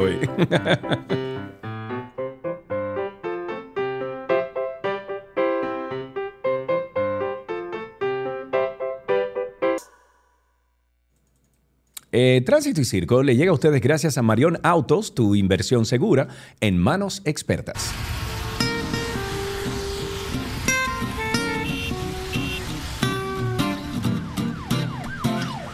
Bueno, estamos en Tránsito y Circo. Ustedes comiencen a llamar al 829-236-9856. 829-236-9856. ¿Qué es esto? Espérate. Eh, ¿Qué será? debo preguntar eso y me excusan. ¿Y la Gaby de Sergio? ¿Cómo así? ¿Cómo No que la Gaby de Sergio? ¿Qué es lo que pasa? La Gaby, de Sergio está Gaby bien. se- Gaby está bien. Gaby se pasó su fin de semana en Jarabacoa, viene de camino para acá ya. Que por cierto, Karina, me fui este fin de semana con un grupo de amigos aquí en, en Punta Cana, en Bávaro, eh, a explorar Bávaro. Y nos fuimos. Caímos en un sitio que le dicen La Cueva. Te voy a llevar tú vengas. No. No, no, no, que te conozco. 829-236-9856. A mí no me lleve para ningún lado. Vámonos Pero de verdad te voy a llevar a la cueva, para Karina, para que conozca No gente ahí. No, Yo bailé bachata, con eso te digo todo. Ah, pero muy bien. Tú no bailaste Una, mira, bachata. una, Tú una creíste que Ey, estabas bailando Una bachata. morena jutá, jutá. Pero si tú no bailas Mira, nada, una morena linda jutá. Me dijo, ven acá, tú eres Sergio Carlos, ven, vamos a bailar bachata. Esa morena te bailó a ti porque tú no bailas nada. Y entonces, oye esto, y entonces, oye esto, yo le estaba enseñando a una ucraniana que había ahí. Le digo, yo, ven, pa- yo enseñándole bachata a la ucraniana. No, oye, Sergio Carlos, yo me imagino que tú quedaste como un dios. Un hombre Bueno. que tiene dos pies izquierdos. Vámonos con un tuit del día. Compartimos un cotidiano tuit del usuario en Twitter, Loving the Samo. No sé qué es Samo. Dice, le escribí al colmado para que nos dé un break de la bachata a todo lo que da y a los pocos minutos puso el audio de DJ Adoni que dice, atención vecino, si te molesta la bulla, múdate. El que quiere perder su tiempo que me aconseje. Y acuérdate Eh, que la cuando tú, historia de nunca acabar. acuérdate que cuando tú menciones DJ Adoni, tiene que hacer DJ Adoni. Si no, no funciona. Exacto. Ahí tenemos una primera llamada. Tenemos en la línea a Amelia, creo que está aquí. Amelia, hola. No, Tuto, Tuto. Buenas tardes, Tuto. Tuto. Buenas tardes, Nube Negra. ¿Qué dice mi hermanito? ¿Cómo está la vida? Bien, bien. Ah, Mira, pues dele, eh, cuéntenos. Ayudando a nuestro amigo Hugo Veras, después del huevo de, del peatonal en la Gustavo Mejía Ricard. Por favor, los motoconchos que están cogiendo las aceras y las esquinas a todo lo largo de la Lincoln ahora, por favor, Intran, haz Bueno, algo, bueno. por favor. Tuto, mira, yo no quiero desalentarte, pero aquí los motores y los carros públicos no son parte del grupo de personas, de seres humanos que andando en sus vehículos tienen que cumplir con la ley. Eh, hay una publicación en las redes sociales de la DGCET que dice, para cubrir y poner en agenda, rueda de prensa Intrant, DGCET y Policía Nacional, anuncio, detalles, implementación, registro nacional de motocicletas vinculado a la Estrategia Nacional de Seguridad Ciudadana. Esto será hoy lunes 3 de octubre a las 4 de la tarde en el Palacio de la Policía y ahí estará nuestro nuestro Hugo Veras. eh, Sí, claro. 829-236-9856. 829-236-9856. Y a través de Twitter Spaces, que están muy callados nuestros amigos de Twitter Spaces. Recuerden, en Twitter nos buscan como 12 y 2. Ahí si tienen la aplicación nativa, cuando entre a nuestro perfil hay unos circulitos como titilando. Clica encima y así se conecta con nosotros y también puede participar al aire con nosotros. 829-236-9856. Ahí tenemos a, déjame ver, José en la línea. Buenas tardes, José. Sí, buena. ¿Cómo estás, Celio Carlos y Karina? Estamos Hola. muy bien, José, cuéntanos. Ok, este, le iba a decir algo. Déjeme, voy a empezar con una preguntita y escúchame, que yo siempre llamo allá. No, soy un tranqui, poquito tranqui, tranqui. afónico. Dele o para allá. difónico, no sé. Sí. Eh, eh, ¿Quién ha tenido problemas con las alzas de energía eléctrica de ustedes dos? Eh, yo todavía no, Karina tampoco, porque tiene paneles. paneles. solares que le cubre su capacidad de, su consumo, perdón, ahí en su casa. Ok, bueno, pues aquí en Santo Domingo Este, que yo tengo familia también, yo soy del distrito, pero tengo familia, eh, la- eh, están, están estimando, espera, eh, tengo el teléfono aquí, espera. Espera. Eh, aló, pues sí, tengo familia de este lado en el ensancho Sama y eh, hemos tenido un problema con la cuestión de la, de la luz que se ha, no quintuplicado, no, gente que le llegaban de dos mil pesos le llega de diez mil. Dios mío. Pero la denuncia no es esta. Usted sabe que yo eh, le dije los otros días, yo soy el ojo de Hacienda, pero me, me voy a digregar otro poquito. A le iba a decir, mire, en la sucursal Venezuela de, de este, hay una muchacha que voy a mencionar el nombre, una coordinadora que se llama Manolia Batista que tiene un peaje con esos negocios de la Venezuela, de esos donde van eh, los lo de embolseros, la cosa, eh, eh, ¿cómo se llama este sitio? Eh, eh, donde estaba House Dream, donde estaba... eh, eh, Pero un Parangón, peaje, ¿para qué ella tiene un peaje si trabaja en, en una, en la empresa de electricidad? Porque la gente, como le sube la luz, como la sube la luz, van donde ella, negocian, le dan su dinerito por abajo y eh, le arregla su situación. Pero, usted tiene prueba de eso. Eh, yo tengo prueba, yo tengo prueba, pero como le estoy diciendo, ahora mismo lo que estoy haciendo es la denuncia porque yo voy a mandar la prueba por WhatsApp a un noticiero.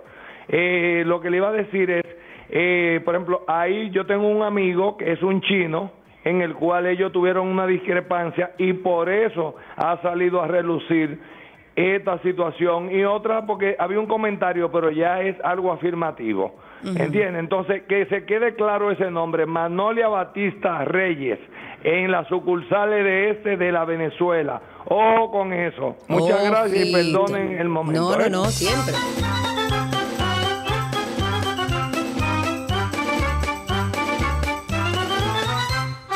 Tenemos a Juan a través de Twitter Spaces. Recuerden el teléfono en cabina 829-236-9856. Juan Batista, habilita tu micrófono. Cuéntanos.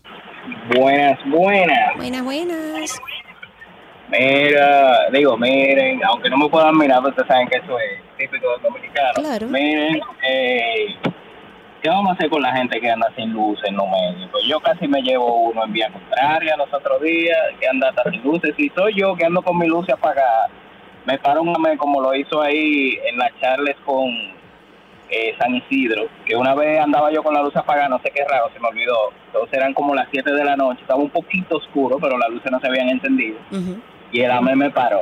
Pero si soy un carro de concha, no me para entonces.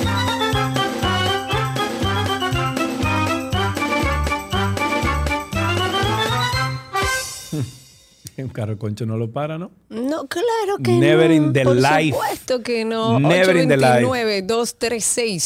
829-236-9856 es el teléfono en nuestra cabina virtual. Antes de tomar las llamadas, hay moradores del municipio de Gua- Guayabal, eso es en Asua, que están denunciando que un brote de enfermedades se ha desatado en esa localidad ya que la Dirección Provincial del Ministerio de Medio Ambiente no les ha otorgado el permiso que requieren para habilitar un nuevo vertedero. Esto es según el alcalde de la zona, que se llama Fernando Meléndez, dice que hace más de ocho meses que el ayuntamiento compró 50 tareas de tierra en la entrada de las lagunas con el objetivo de arrojar ahí los desechos sólidos, pero supuestamente no le han dado respuesta a la solicitud. Dice, y cito, el pueblo está lleno de basura porque ya los camiones de los que disponemos en el cabildo no le cabe más y no tenemos dónde lanzarla, dijo el alcalde. Y en ese sentido, la enfermera Crucelina Morillo, que labora en el hospital municipal, dijo que los niños se están enfermando y muchos también de dengue, leptopirosis y otras patologías que además luego de un huracán sabemos que es más peligroso aún. Dice que la contaminación los está arropando, las enfermedades aumentan cada día, cuando llueve la gente lanza la basura en los contenedores para que el agua se le lleve porque no tienen otra alternativa. Bueno, yo te digo una cosa, aquí en Bávaro Punta Cana, la cantidad de mosquitos, Karina, que hay Eh, ahora mismo, de Yo no sé cinco- cómo no hay más dengue aquí. Eh, Bueno, pero, pero después de Fiona es que pasó todo esto, Sí, por claro. todo el agua posada en todos lados y no sé qué. Eh, tú sales a las 5 de la tarde, 5 y media de la tarde, hasta las 7 y media de la noche y no, No, puedes estar afuera. una locura, No puedes estar afuera. O sea, los mosquitos se te posan en cantidades, en, en la pierna, en los brazos, una locura. Hay ahí que tenemos hacer un una trabajo persona. de educación. Sí, ahí tenemos una persona en línea. Tenemos a Miguelina. Buenas tardes. Buenas tardes, ¿cómo están Karina y Sergio? Estamos bien, Miguelina. Esperamos que tú también. Cuéntanos. Eh, sí, eh, quisiera, eh, quise llamar porque hoy es Día del Odontólogo y aprovechar el programa de ustedes para felicitar a todos los odontólogos del país.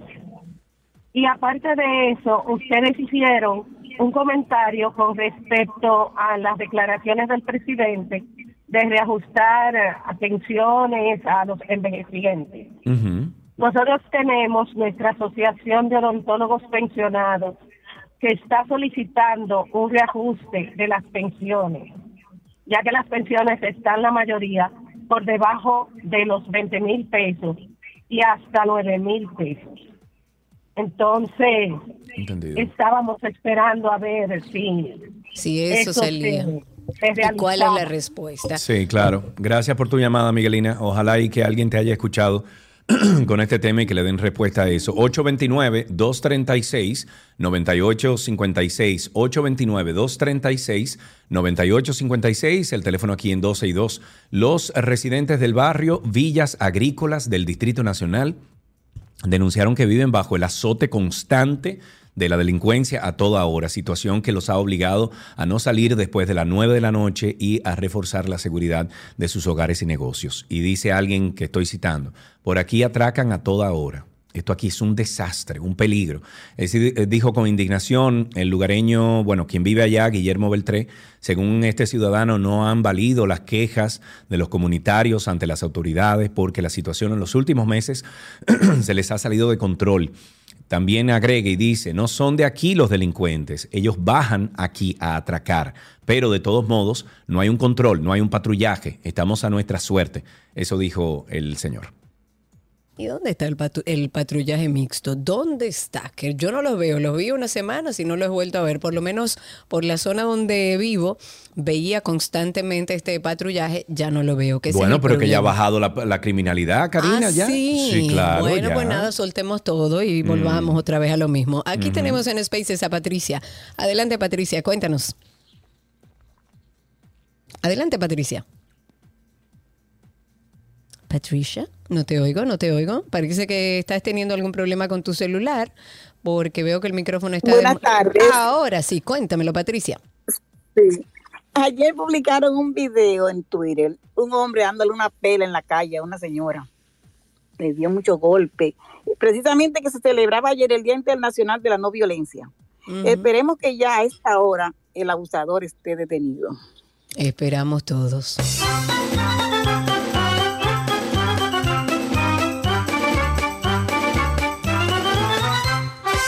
Hay una publicación que dice eh, de 25, eh, SIN 24 horas que dice un economista, Mantequilla opera a la lógica del Banco Central utilizando el esquema Ponzi. Ya saben ustedes. Ahí tenemos una llamada antes de pasar con, con nuestros comerciales. ¿Y tú sabes quién es? Ay. ¿Quién es? Ay. No ay, puede ser. ay. Y con ustedes, ay, ay, Yané. Buenas tardes, ¿cómo está usted?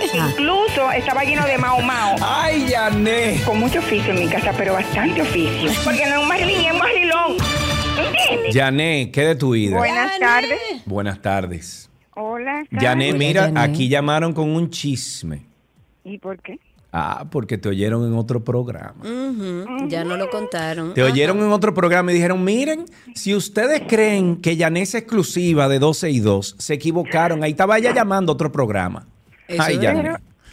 Ay, ya- eh, mira, la Pero gente... ustedes sí están Ubícate, No, chismoso no. Te estamos diciendo lo que nos dijeron a nosotros. No, Pero chismoso no. perdón, yo me voy a referir sobre los mao mao, ¿verdad? Que hace mucho que estoy refiriéndome a eso, ¿verdad que sí? Sí, claro, claro. Y sobre la vía de que parece bien, Entre comillas, mira, porque aquí nadie se para bien, mi amor, al menos que venga de Marte, no sé. Otras cosas. Antes de poner eh, la vía, ¿verdad? Debemos limpiar la acera, que está llena de mao mao, full. Otra cosa. Aquí los militares tienen mucha culpa de que todas esas personas, todavía no es nada, señores, hay que cuidarse, Cari, Sergio. Esto Sí. está peligroso, señores, Sí. vamos a cuidarnos. Vamos a cuidarnos, vamos a cuidarnos.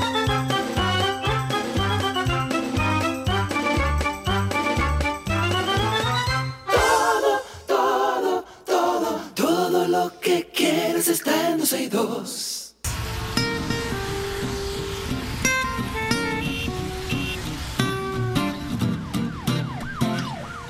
Seguimos en tránsito y circo, esperando sus llamadas al 829-236-9856, 829-236-9856. Cuéntenos cómo está la calle, cómo está el tránsito, cómo anda el circo. Recuerden también a través de Twitter Spaces pueden por ahí solicitar ser hablantes y le damos paso. Estamos en vivo a través de Twitter, a través de nuestra página 12y2.com y a través de YouTube. Pagar la gasolina premium y que la echen regular. Medidores que, arrancan que no arrancan en cero. Venta de tanques de gas reparados a precios nuevos y quejas que se van al vacío. Estos son solo algunas de las irregularidades que encontró Proconsumidor junto al Indocal en más del 30% de las estaciones de ventas de combustible inspeccionados. Seguimos esperando Voy a hacer otra vez mi solicitud por el Departamento de Transparencia porque puse mal mi correo y es un problema mío. Voy a hacer la solicitud otra vez, pero entiendo que Proconsumidor debe hacer públicas estas estaciones de combustible que, engaña- que engañan y engañaban a sus usuarios o a sus clientes en este caso. O sea, ¿usted sabe lo que usted pagar, eh, pagar una gasolina premium y que le eche regular? O un medidor que, que no arranque Eso es robo, eso es estafa. Eso es robo, eso es robo que pena- sí. penado por la ley, eso es estafa, Claro. punto, ya. Bueno, esto es robo, sustracción de dinero de los bolsillos de los consumidores finales. Y yo quiero saber quiénes son. Proconsumidor ha procedido a inspeccionar varias estaciones de gas a las que procedió a cerrar eh, una o más mangueras por, es- por estas arrojar por debajo de los rangos permitidos. Es decir, que las mangueras a través de las que se vende el combustible está expidiendo más o menos de la cantidad por la que el usuario está pagando. Entre las estaciones que se habrían identificado esta situación está Disprogas, que está ubicada en la carretera Clavellinas, en el sector Los Ríos de la provincia de Bauruco. La misma situación se dio en Rojo Gas, que está ubicada en la avenida Isabel Aguiar, en el sector de Herrera. En este caso se cerraron dos mangueras, pero lo interesante sería que toda la población esté al tanto de cuáles son esas estaciones de combustibles que nos están engañando. Señores, empecemos a escribir a través de Twitter y de los medios eh, sociales, eh, copiando al usuario de Proconsumidor, que exigimos por, por derecho que se nos diga cuáles son Pero esas, estas estaciones de te combustible. están diciendo ahí que en CDN están los nombres. Todos. Parece que sí, de eso es lo que dice Lo Joana. que yo veo es que hay dos estaciones que fueron identificadas. Está Disprogas y está, en este caso, porque las estaciones de gasolina no se ha mencionado, estas son de gas y está Disprogas, que está en la carretera Clavellinas en el sector Los Ríos eh, de la provincia de Bauruco, y está Rojo Gas, que está en la avenida Isabel Aguiar en el sector de Herrera. No he tenido más información de otros, pero si está ese listado, me encantaría tenerlo. Ahí tenemos a Ángel en la línea. Buenas tardes, Ángel, adelante. Ah, buenas tardes, Sergio. Buenas tardes, Karina. Eh, Adelante, ¿cómo mi querido, estás al aire. Sí, ah, yo tengo una pregunta y quizás ustedes puedan conseguir algún alguno de esos amigos de ustedes que son médicos que le pueda dar la respuesta. En, entre los años 80 y 90 en los Estados Unidos, eh, yo soy de los que creo en la teoría de conspiración. Entre los 80 y los 90 en, en los Estados Unidos hubo un, un movimiento dentro de la medicina que buscó eliminar los mal llamados manicomios, los centros psiquiátricos, y se adoptaron la medicación ambulatoria de muchísimos pacientes. Eventualmente desaparecieron esos centros médicos. Entonces, aquí ocurrió algo similar y me parece que fue a nivel latinoamericano. Parece que las, las directrices del, del Colegio de Psiquiatría de los Estados Unidos, pues, impactaron en los distintos países. Entonces, a veces las iniciativas que tienen esos países tan grandes no necesariamente son aplicables directamente a, pa- a- a países A como países el como nuestro. nuestro, claro. yo oigo muchas personas quejándose de esas personas que andan en la calle, que le tiran piedra, que, que andan desnudos, etcétera, etcétera, pero y, le, y culpan al, al gobierno. Pero hoy en día no existen instituciones donde albergar esas personas. Bueno, pero, pero, hay que, pero hay que buscarle una solución, Ángel. Tampoco es que porque no hay una, una a, a lo mejor un librito establecido en República Do- Dominicana de A cómo lidiar con esta gente, lo que hay que buscarle una A- solución.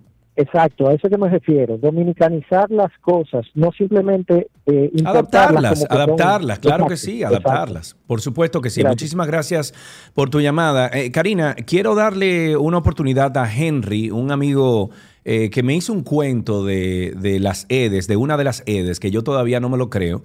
Porque eso también, y, y yo le dije a él, Henry, mira, vete a Proconsumidor y no sé qué, pero vamos a escuchar esta historia de Henry. Henry, muchísimas gracias por estar con nosotros aquí en 12 y 2. Cuéntanos un poquito la misma historia que tú me estabas haciendo a mí, para que si hay alguien que se identifica contigo o que le está pasando lo mismo, sepa también cómo manejarse. Adelante, Henry. Perfecto, buenas tardes, ¿me escuchan? Sí, sí, te escuchamos perfectamente. Cuéntame tu odisea. Eh, con Ede Norte fue, ¿verdad? Sí, bueno, ahora no es contar las odiseas, sino contar la última odisea que te pasa. Ok. Eh, Cuéntanos desde el principio lo que tú me estabas contando a mí. Sí, correcto. Yo construí mi casa sobre mi negocio y eh, quise obviamente poner luz en mi casa. Claro, separar el, con- el luz en- contador, separarlo de tu negocio y tu casa para que sean dos, dos pagos. Exacto, aparte. Exacto, y evitar el consumo excesivo o el pago excesivo Claro. del consumo de la luz. Claro.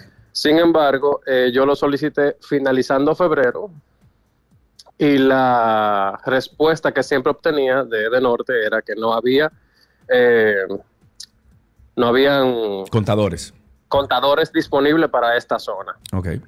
Eh, volví a hacer las solicitudes eh, en interminables oca- ocasiones y siempre el mismo cuento. Entonces, ah, en virtud de mi necesidad, yo lo que hice fue conectar mi casa del negocio, a pesar de que tuviese, de Que que iba a pagar más. mucho dinero. Sí. Exacto.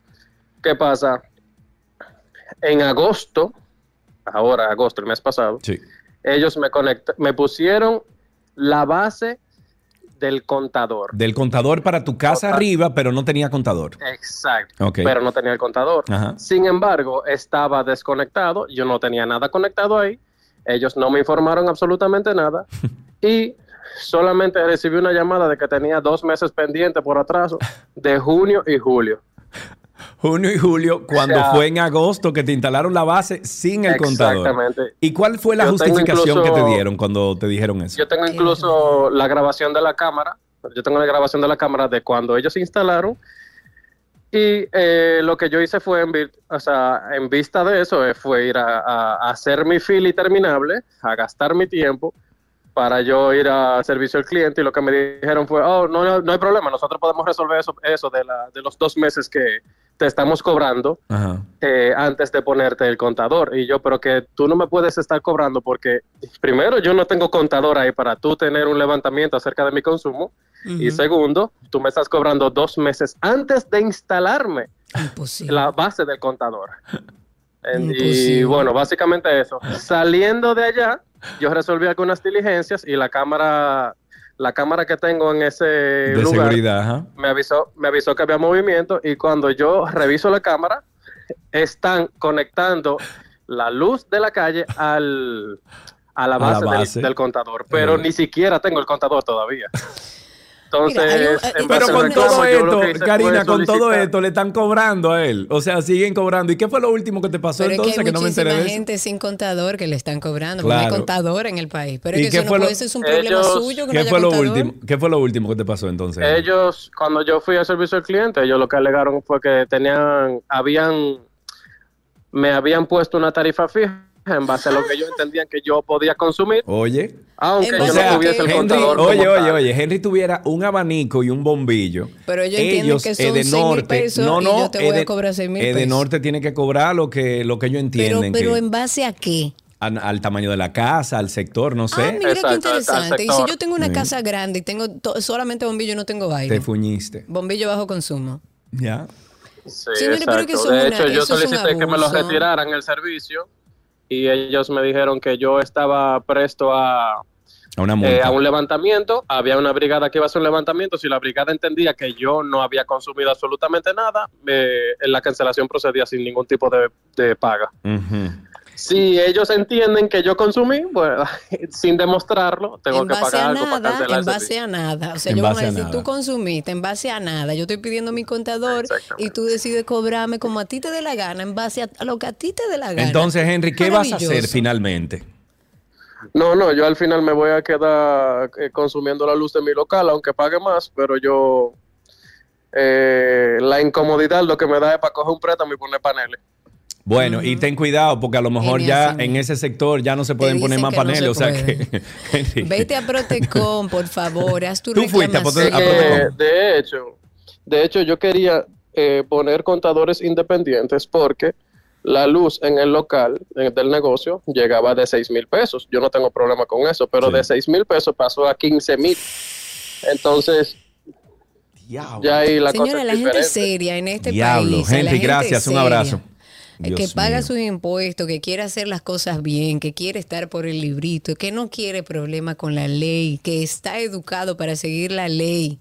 Él, somos las personas que más trabajo pasamos en este país. Sí. O sea, ser serio en República Dominicana Se- es un acto de valentía. Eso es. No, no, un acto de valentía no. Un acto de valentía acompañado con un gasto desmesurado de muchísimas cosas que no te cobrarían si tú te haces el chivo loco. Es más fácil ser delincuente y Es chivo lo que te loco digo. y hacerte el loco. Ajá, Es lo y que te digo. loco y, ay, yo no sabía. ay, es lo que te ay". digo. Y, y tú comienzas a decir, yo no te. Ah, no, pues le voy a meter una demanda de sur entonces, para entonces, y que eso A se quede en los tribunales tiempo, tu 5, 8 energía. años. Porque además dentro de los mismos tribunales también hay muchísima corrupción, dímelo Claro, a mí. claro. Tenemos en la en Spaces a Dando Caco, Dando Caco, ¿en qué estás pensando, querido? Cuéntamelo. Y también está el teléfono habilitado, recuerden, 829-236-9856. Dando Caco, dímelo. Después yo le voy a decir eh, cuál es la, la fórmula para medir eso de la luz. Ajá, ¿cuál es? Pero primero quiero llamar a la gente que sabe hacer videojuegos para que hagamos eh, la carretera mortal aquí en la Luperón con la patana. De hecho, en este momento hay una que se subió en el en el paseo de, de la mitad de la Luperón. Eso Parece es que tierra de una- nadie con los Parece que está camiones. impresionando los, los- la resistencia de los árboles ahí. Puede ser, sí, puede ser. Pero al joven, el método de medida que tiene todas las EDES Ajá. para ponerte la tarifa es así según el marco de la pedra.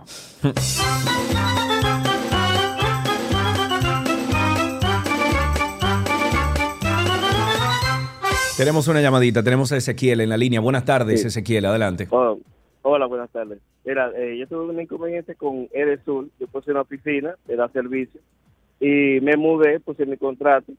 Eh, me instalan el contador a la semana y a la semana me llega mi recibo de una vez de 10 mil pesos sin usarlo. Que yo tenía que pagar 10 mil Wow. pesos o hacer un acuerdo de pago sin uso. Sin uso. ¿Y qué, qué pasó con ese caso?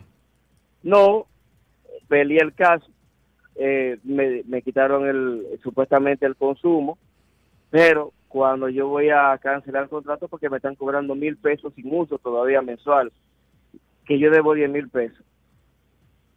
Y ahí las cosas se tornaron un poco incómodas y empezamos a discutir.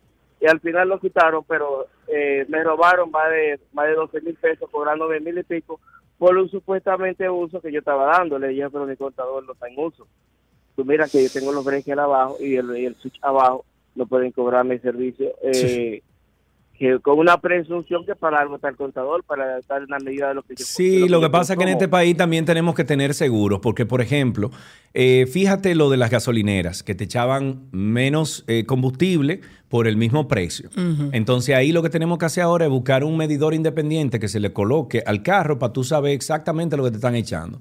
Eh, en el caso, en el caso de eh, eh, ¿qué era lo que estábamos diciendo ahora? En, en el caso de, De de, los de agentes. este. No, no, no. Desde este, por ejemplo, tú vas, uno va a tener que, que- que comprar un medidor de esos, de, de los que venden en Amazon, que se colocan en la caja de breaker y que te monitorean absolutamente todo tu consumo, para entonces tú comenzar a comparar tu factura de las EDES con lo que tú estás consumiendo en tu casa. Claro, para tener algo que corrobore En lo la que ellos calle están tú tienes que porque es una locura. En la calle tú tienes que tener una camarita en el carro porque Sí. tú no sabes lo que te va a pasar con un con policía. agente, porque con un, un agente de policía. Intran te puede hacer poner una multa o te puede incluso hasta robar o ponerte cualquier cosa en el carro. Y si Claro. usted no anda con cámara, prepárese que hasta preso puede ir. Puede ir. Claro, Entonces, entonces, vivimos en un país donde tenemos nosotros que, que los serios, la gente que trabaja, la gente honesta, el que paga impuestos, tiene que andar con un reguero de situaciones en alerta para que no te hagan la vida más imposible. Claro. Aquí lo que está bueno es comprar una montaña y desarrollar ahí un proyectico y, ubicarse ahí y que quedarse. a pedir a buscar ¿qué va? contadores, va a pagarle ¿Qué al mismo va? lugar ¿Qué la va? luz, el mismo Independizarse, el mismo independizarse, muchacha. Eso es lo que hay que hacer. Tenemos a Luis en la línea. Buenas tardes. Buenas tardes, Karina, Sergio. Adelante, mi querido. Mira, hay varios temas ahí con el tema de las EDES. Yo conozco un poco sobre el caso. Este, en primer lugar, los aparatos que se colocan para medir el consumo que tú tienes en la casa. Hay una empresa que se llama Emporia, que vende unos CT, se llaman así CT. Tú lo colocas en tu casa y eso te va diciendo dentro de una app de la aplicación del teléfono todo tu consumo durante un mes con todos los equipos que tú tienes en tu casa. O sea que pueden comprarlo en Amazon, pueden comprarlo en cualquier tienda. ¿Cómo se llama el aparato para anotarlo buscar sobre él y después compartir quizás en lo mejor de la web o en artículos tecnológicos sobre ese dispositivo? ¿Cómo se llama? La empresa que lo fabrica se llama Emporia Emporia. Ok, y perfecto. el aparato se conoce como CT. CT. Emporia. Ok, lo voy Vamos a a armar un segmentito para hablar de eso, porque ahora también tenemos nosotros No, no, que no. asegurarnos que nos están echando la gasolina que es. Medir todo es lo que tenemos que hacer ahora. Adiós Una- Luis, un una pena. abrazo. Tengo a Juan Batista nueva vez. Habilita tu micrófono, amigo. Cuéntanos eh, a través de Twitter Spaces. Y creo que nos queda una llamada más a través del 829-236-9856. Juan, te veo con la mano levantada ahí. Habilita tu micrófono. Te doy unos segunditos a ver si es que estás lejos del teléfono. Y no. 829-236-9856 es el teléfono aquí en cabina. Cuéntenos cómo está la calle, cómo está el tránsito y el circo. Mientras tanto, tweet del día.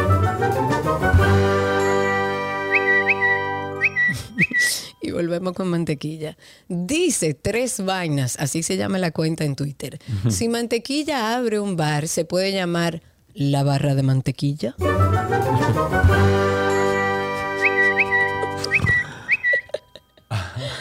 Señores, vamos a dejarlo hasta aquí, hombre. ¿eh? Vamos a Espérate que hay aquí, una llamada aquí. Ah, ok. espérate, espérate, espérate. Una última llamada. Lía. Hola, Lía. Cuéntanos. Sí, voy a crear un lío. Ok, Ah, wow, Hay una wow. bomba. Hay Creativo una aquí. bomba Cuéntanos, cuéntanos. Hay una bomba de gasolina que Ajá. está en, en la... Ay, Dios mío, donde está el parquecito cerca de una cadena de alimentos aquí en la en, la, en los próceres. En los que- que próceres, tiene una cerca de una- estrella. Sí, para no darte la promoción gratis. No No, no, estrella. dila, dila, dila. Bueno, en Texaco de los próceres. Ok, ¿qué, Ah, qué está pasando ahí? Bueno, me ha pasado dos veces que ustedes dijeron que había que poner reguladores para saber si están echando la gasolina. Sí, El mejor correcto. regulador para mí es abrir, no prender el carro porque es peligroso, pero sí abrir el, la, la llave del carro. Entonces yo voy viendo cómo va subiendo la aguja. Van dos veces que yo les tengo que, explicar al caballero, no lo agarres cuando eche la gasolina, porque veo que cuando termina, supuestamente, que dispara el, el regulador, mi, mi agujita de la gasolina no está arriba. Yo he hecho 3.500 pesos, que supuestamente son 14 galones, 13 galones. Entonces, de repente no, no, no llega. Yo, óigame, ¿por qué no Mira. ha llegado? Ah, no, que cuando usted avance llega. No, para ¿Cómo nada. así de que cuando usted avance? No, llega? no. Lía, muchísimas gracias. A lo mejor esa es una buena idea también para cuando uno se estacione en una bomba de gasolina, pues usted sabe que tiene que, que monitorear eh, su medidor de su carro, aunque a veces, a veces es como dice el, señor, a veces eh, dura para, para subir, porque eso es una bombita que se va desgastando con el tiempo y se va poniendo más lenta, pero sí, es bueno siempre revisar. Creo que con esto podemos terminar Tránsito y Circo, gracias a todos los que llamaron eh, y obviamente eh, exponer los casos y de la vida real de este circo en el que nosotros vivimos aquí en República Dominicana.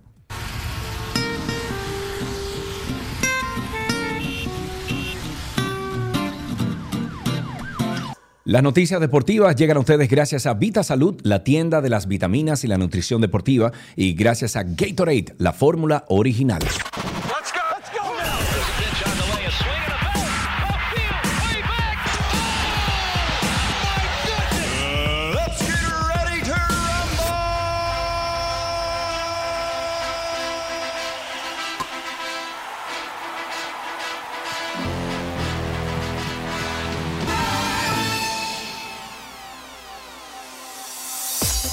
Ya estamos en deportes y hace unas semanas estuvimos hablando de un personaje dominicano, un eh, joven que está poniendo la bandera dominicana a brillar en la natación y estábamos hablando de Andrés Martigena, lo pueden buscar así mismo en redes sociales como Martigena, arroba Martigena, eh, quien culminó en junio su participación en los Juegos Caribeños por todo lo alto al ganar el primer oro para los dominicanos.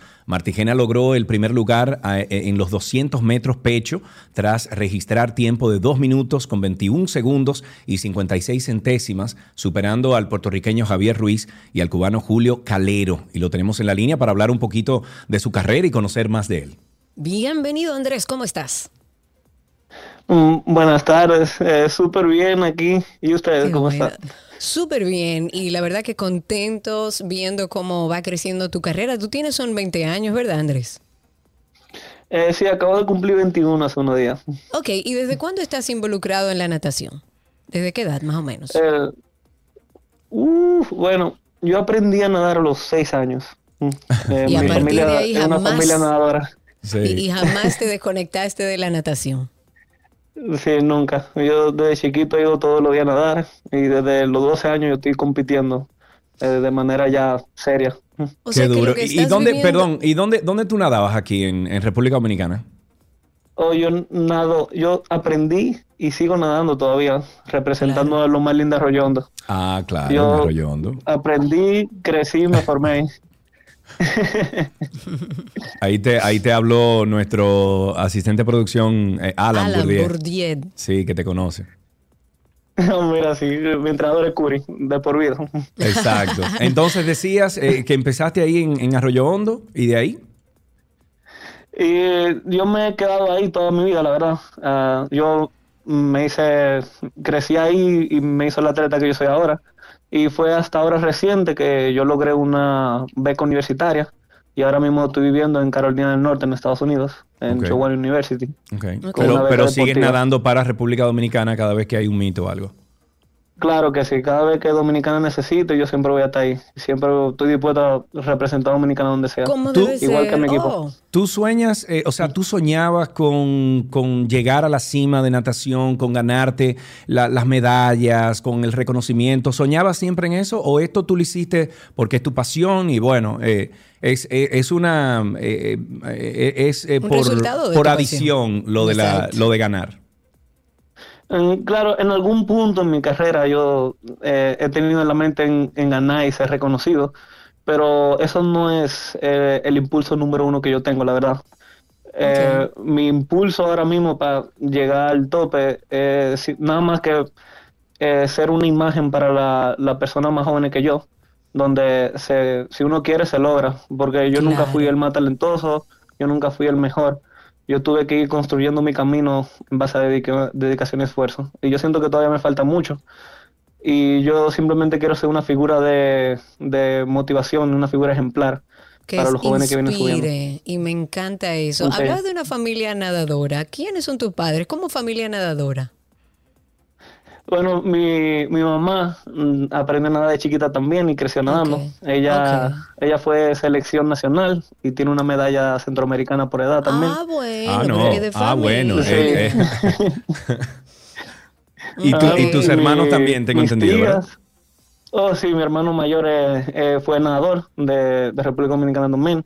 Y, y mi padre no fue nadador, pero él fue deportista también, hizo ciclismo y representó a Dominicana por muchos Esos son años los en racquetball. Esos son los. Sí, Eh, sí, sí. pero somos una familia muy deportiva.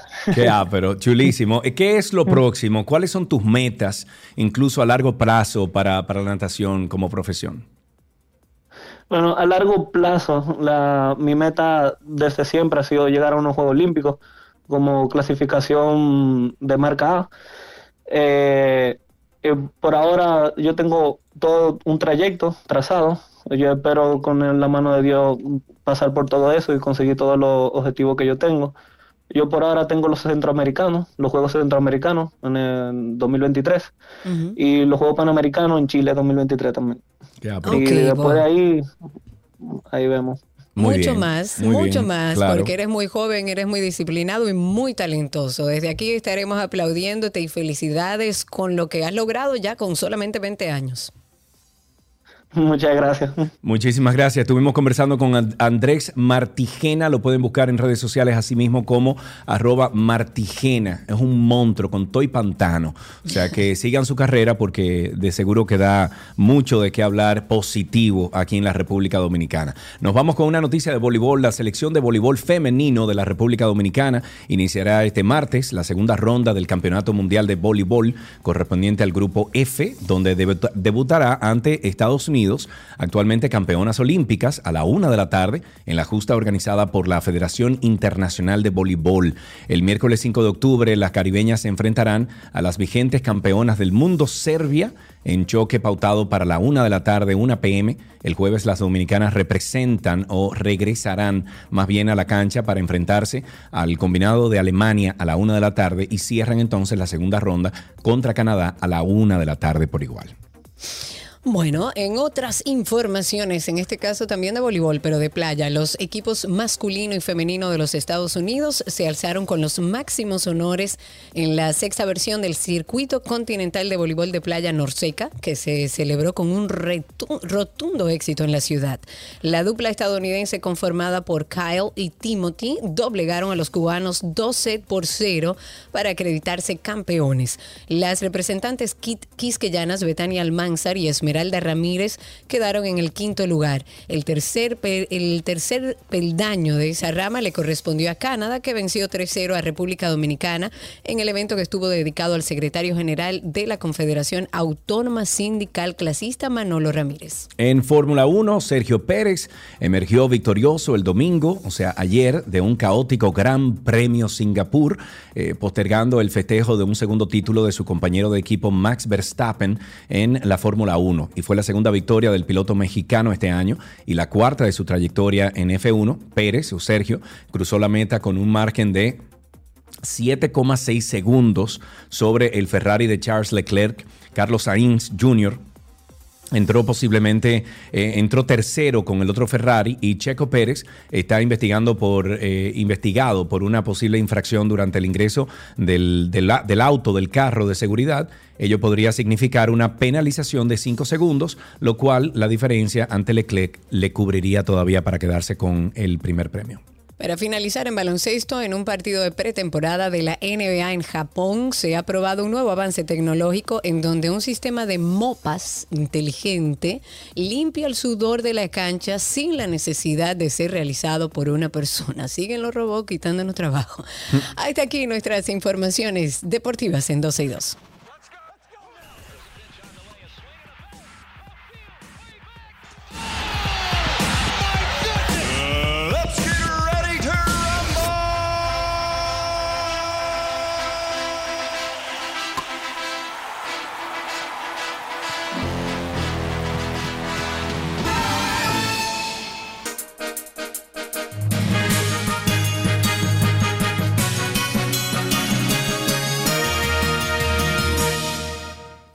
Aquí están las informaciones actualizadas y empezamos así.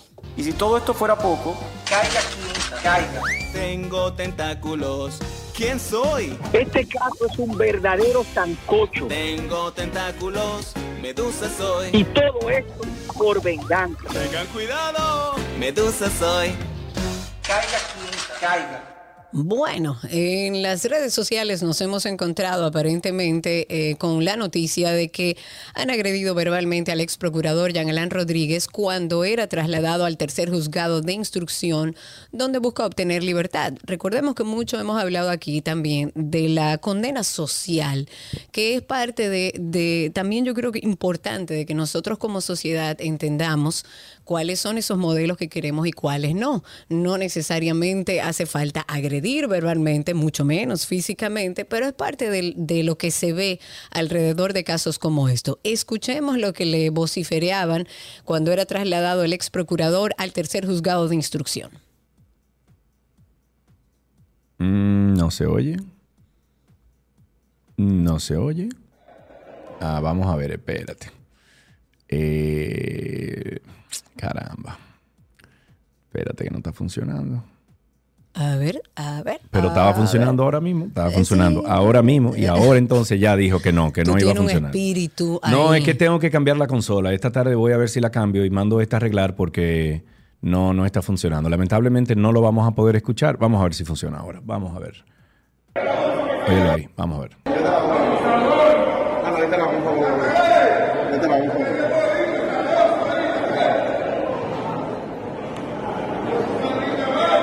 Oh, Dios. Bueno, eso fue ahí cuando lo trasladaban. Él se tiró todo ese show. El ministro de Salud Pública, Daniel Rivera, informó que se están restableciendo todos los protocolos para identificar la enfermedad del cólera en las zonas de riesgo, luego de que el Ministerio de Salud Pública y Población eh, de Haití, bueno, dio a conocer el domingo la muerte de al menos ocho personas a causa del cólera. Rivera recordó que hace apenas 10 años hubo un brote de cólera en Haití que pasó a República Dominicana, por lo cual nosotros le tenemos que dar toda la importancia del lugar. Se está activando toda la vigilancia en la frontera, con todos los controles y los entrenamientos del lugar para detectar todo cuadro diarreico que llegue. Ok.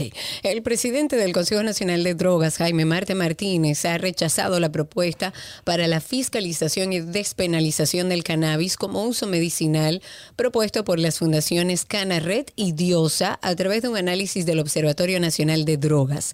El observatorio señala que en la propuesta para la modificación de esta ley de drogas y sustancias controladas en nuestro país no se contempló la despenalización para ninguna sustancia controlada, aun sea para uso medicinal.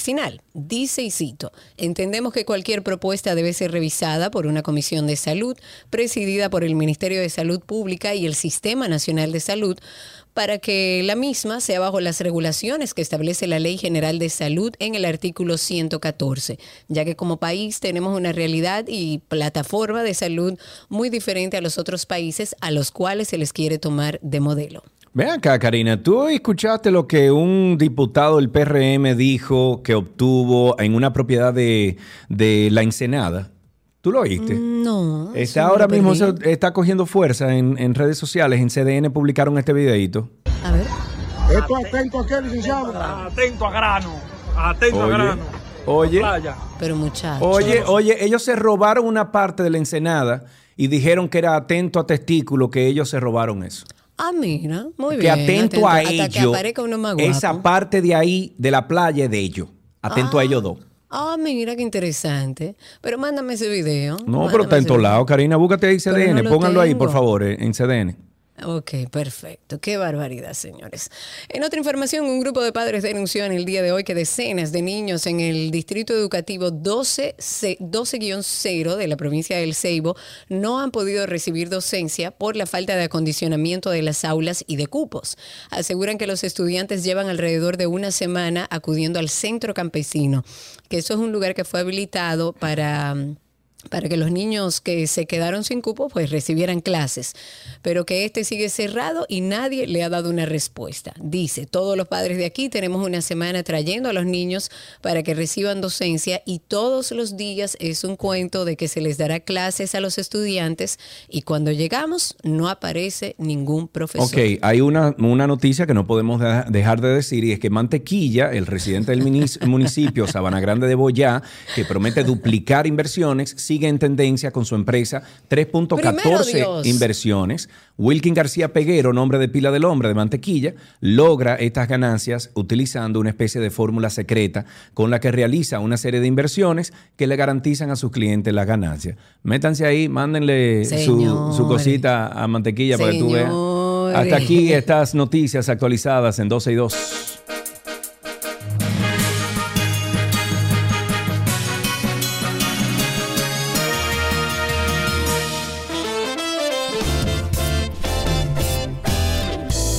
Sigan ahí, caramba, que después cuando se desplome todo, ¡ay, que perdí! Ah, está bien. Señores, pongan su dinero en lugares seguros y recuerden que mañana estamos aquí en este mismo dial Cómprese un 91.3. apartamentico chiquito y réntelo y alquílelo en Airbnb o, o- o- una eh, estadía prolongada, lo que Si sea. tiene su dinerito ahí, Póngalo, claro, claro, pequeño invierta su negocio. dinero, por Dios. crezca, no solo de a nadie. De esta manera finalizamos. Seguimos en contacto a través de las redes. Recuerden, Karina Larrauri, Sergio Carlo, 12 y 2 y Karina y Sergio After Dark. Será hasta mañana.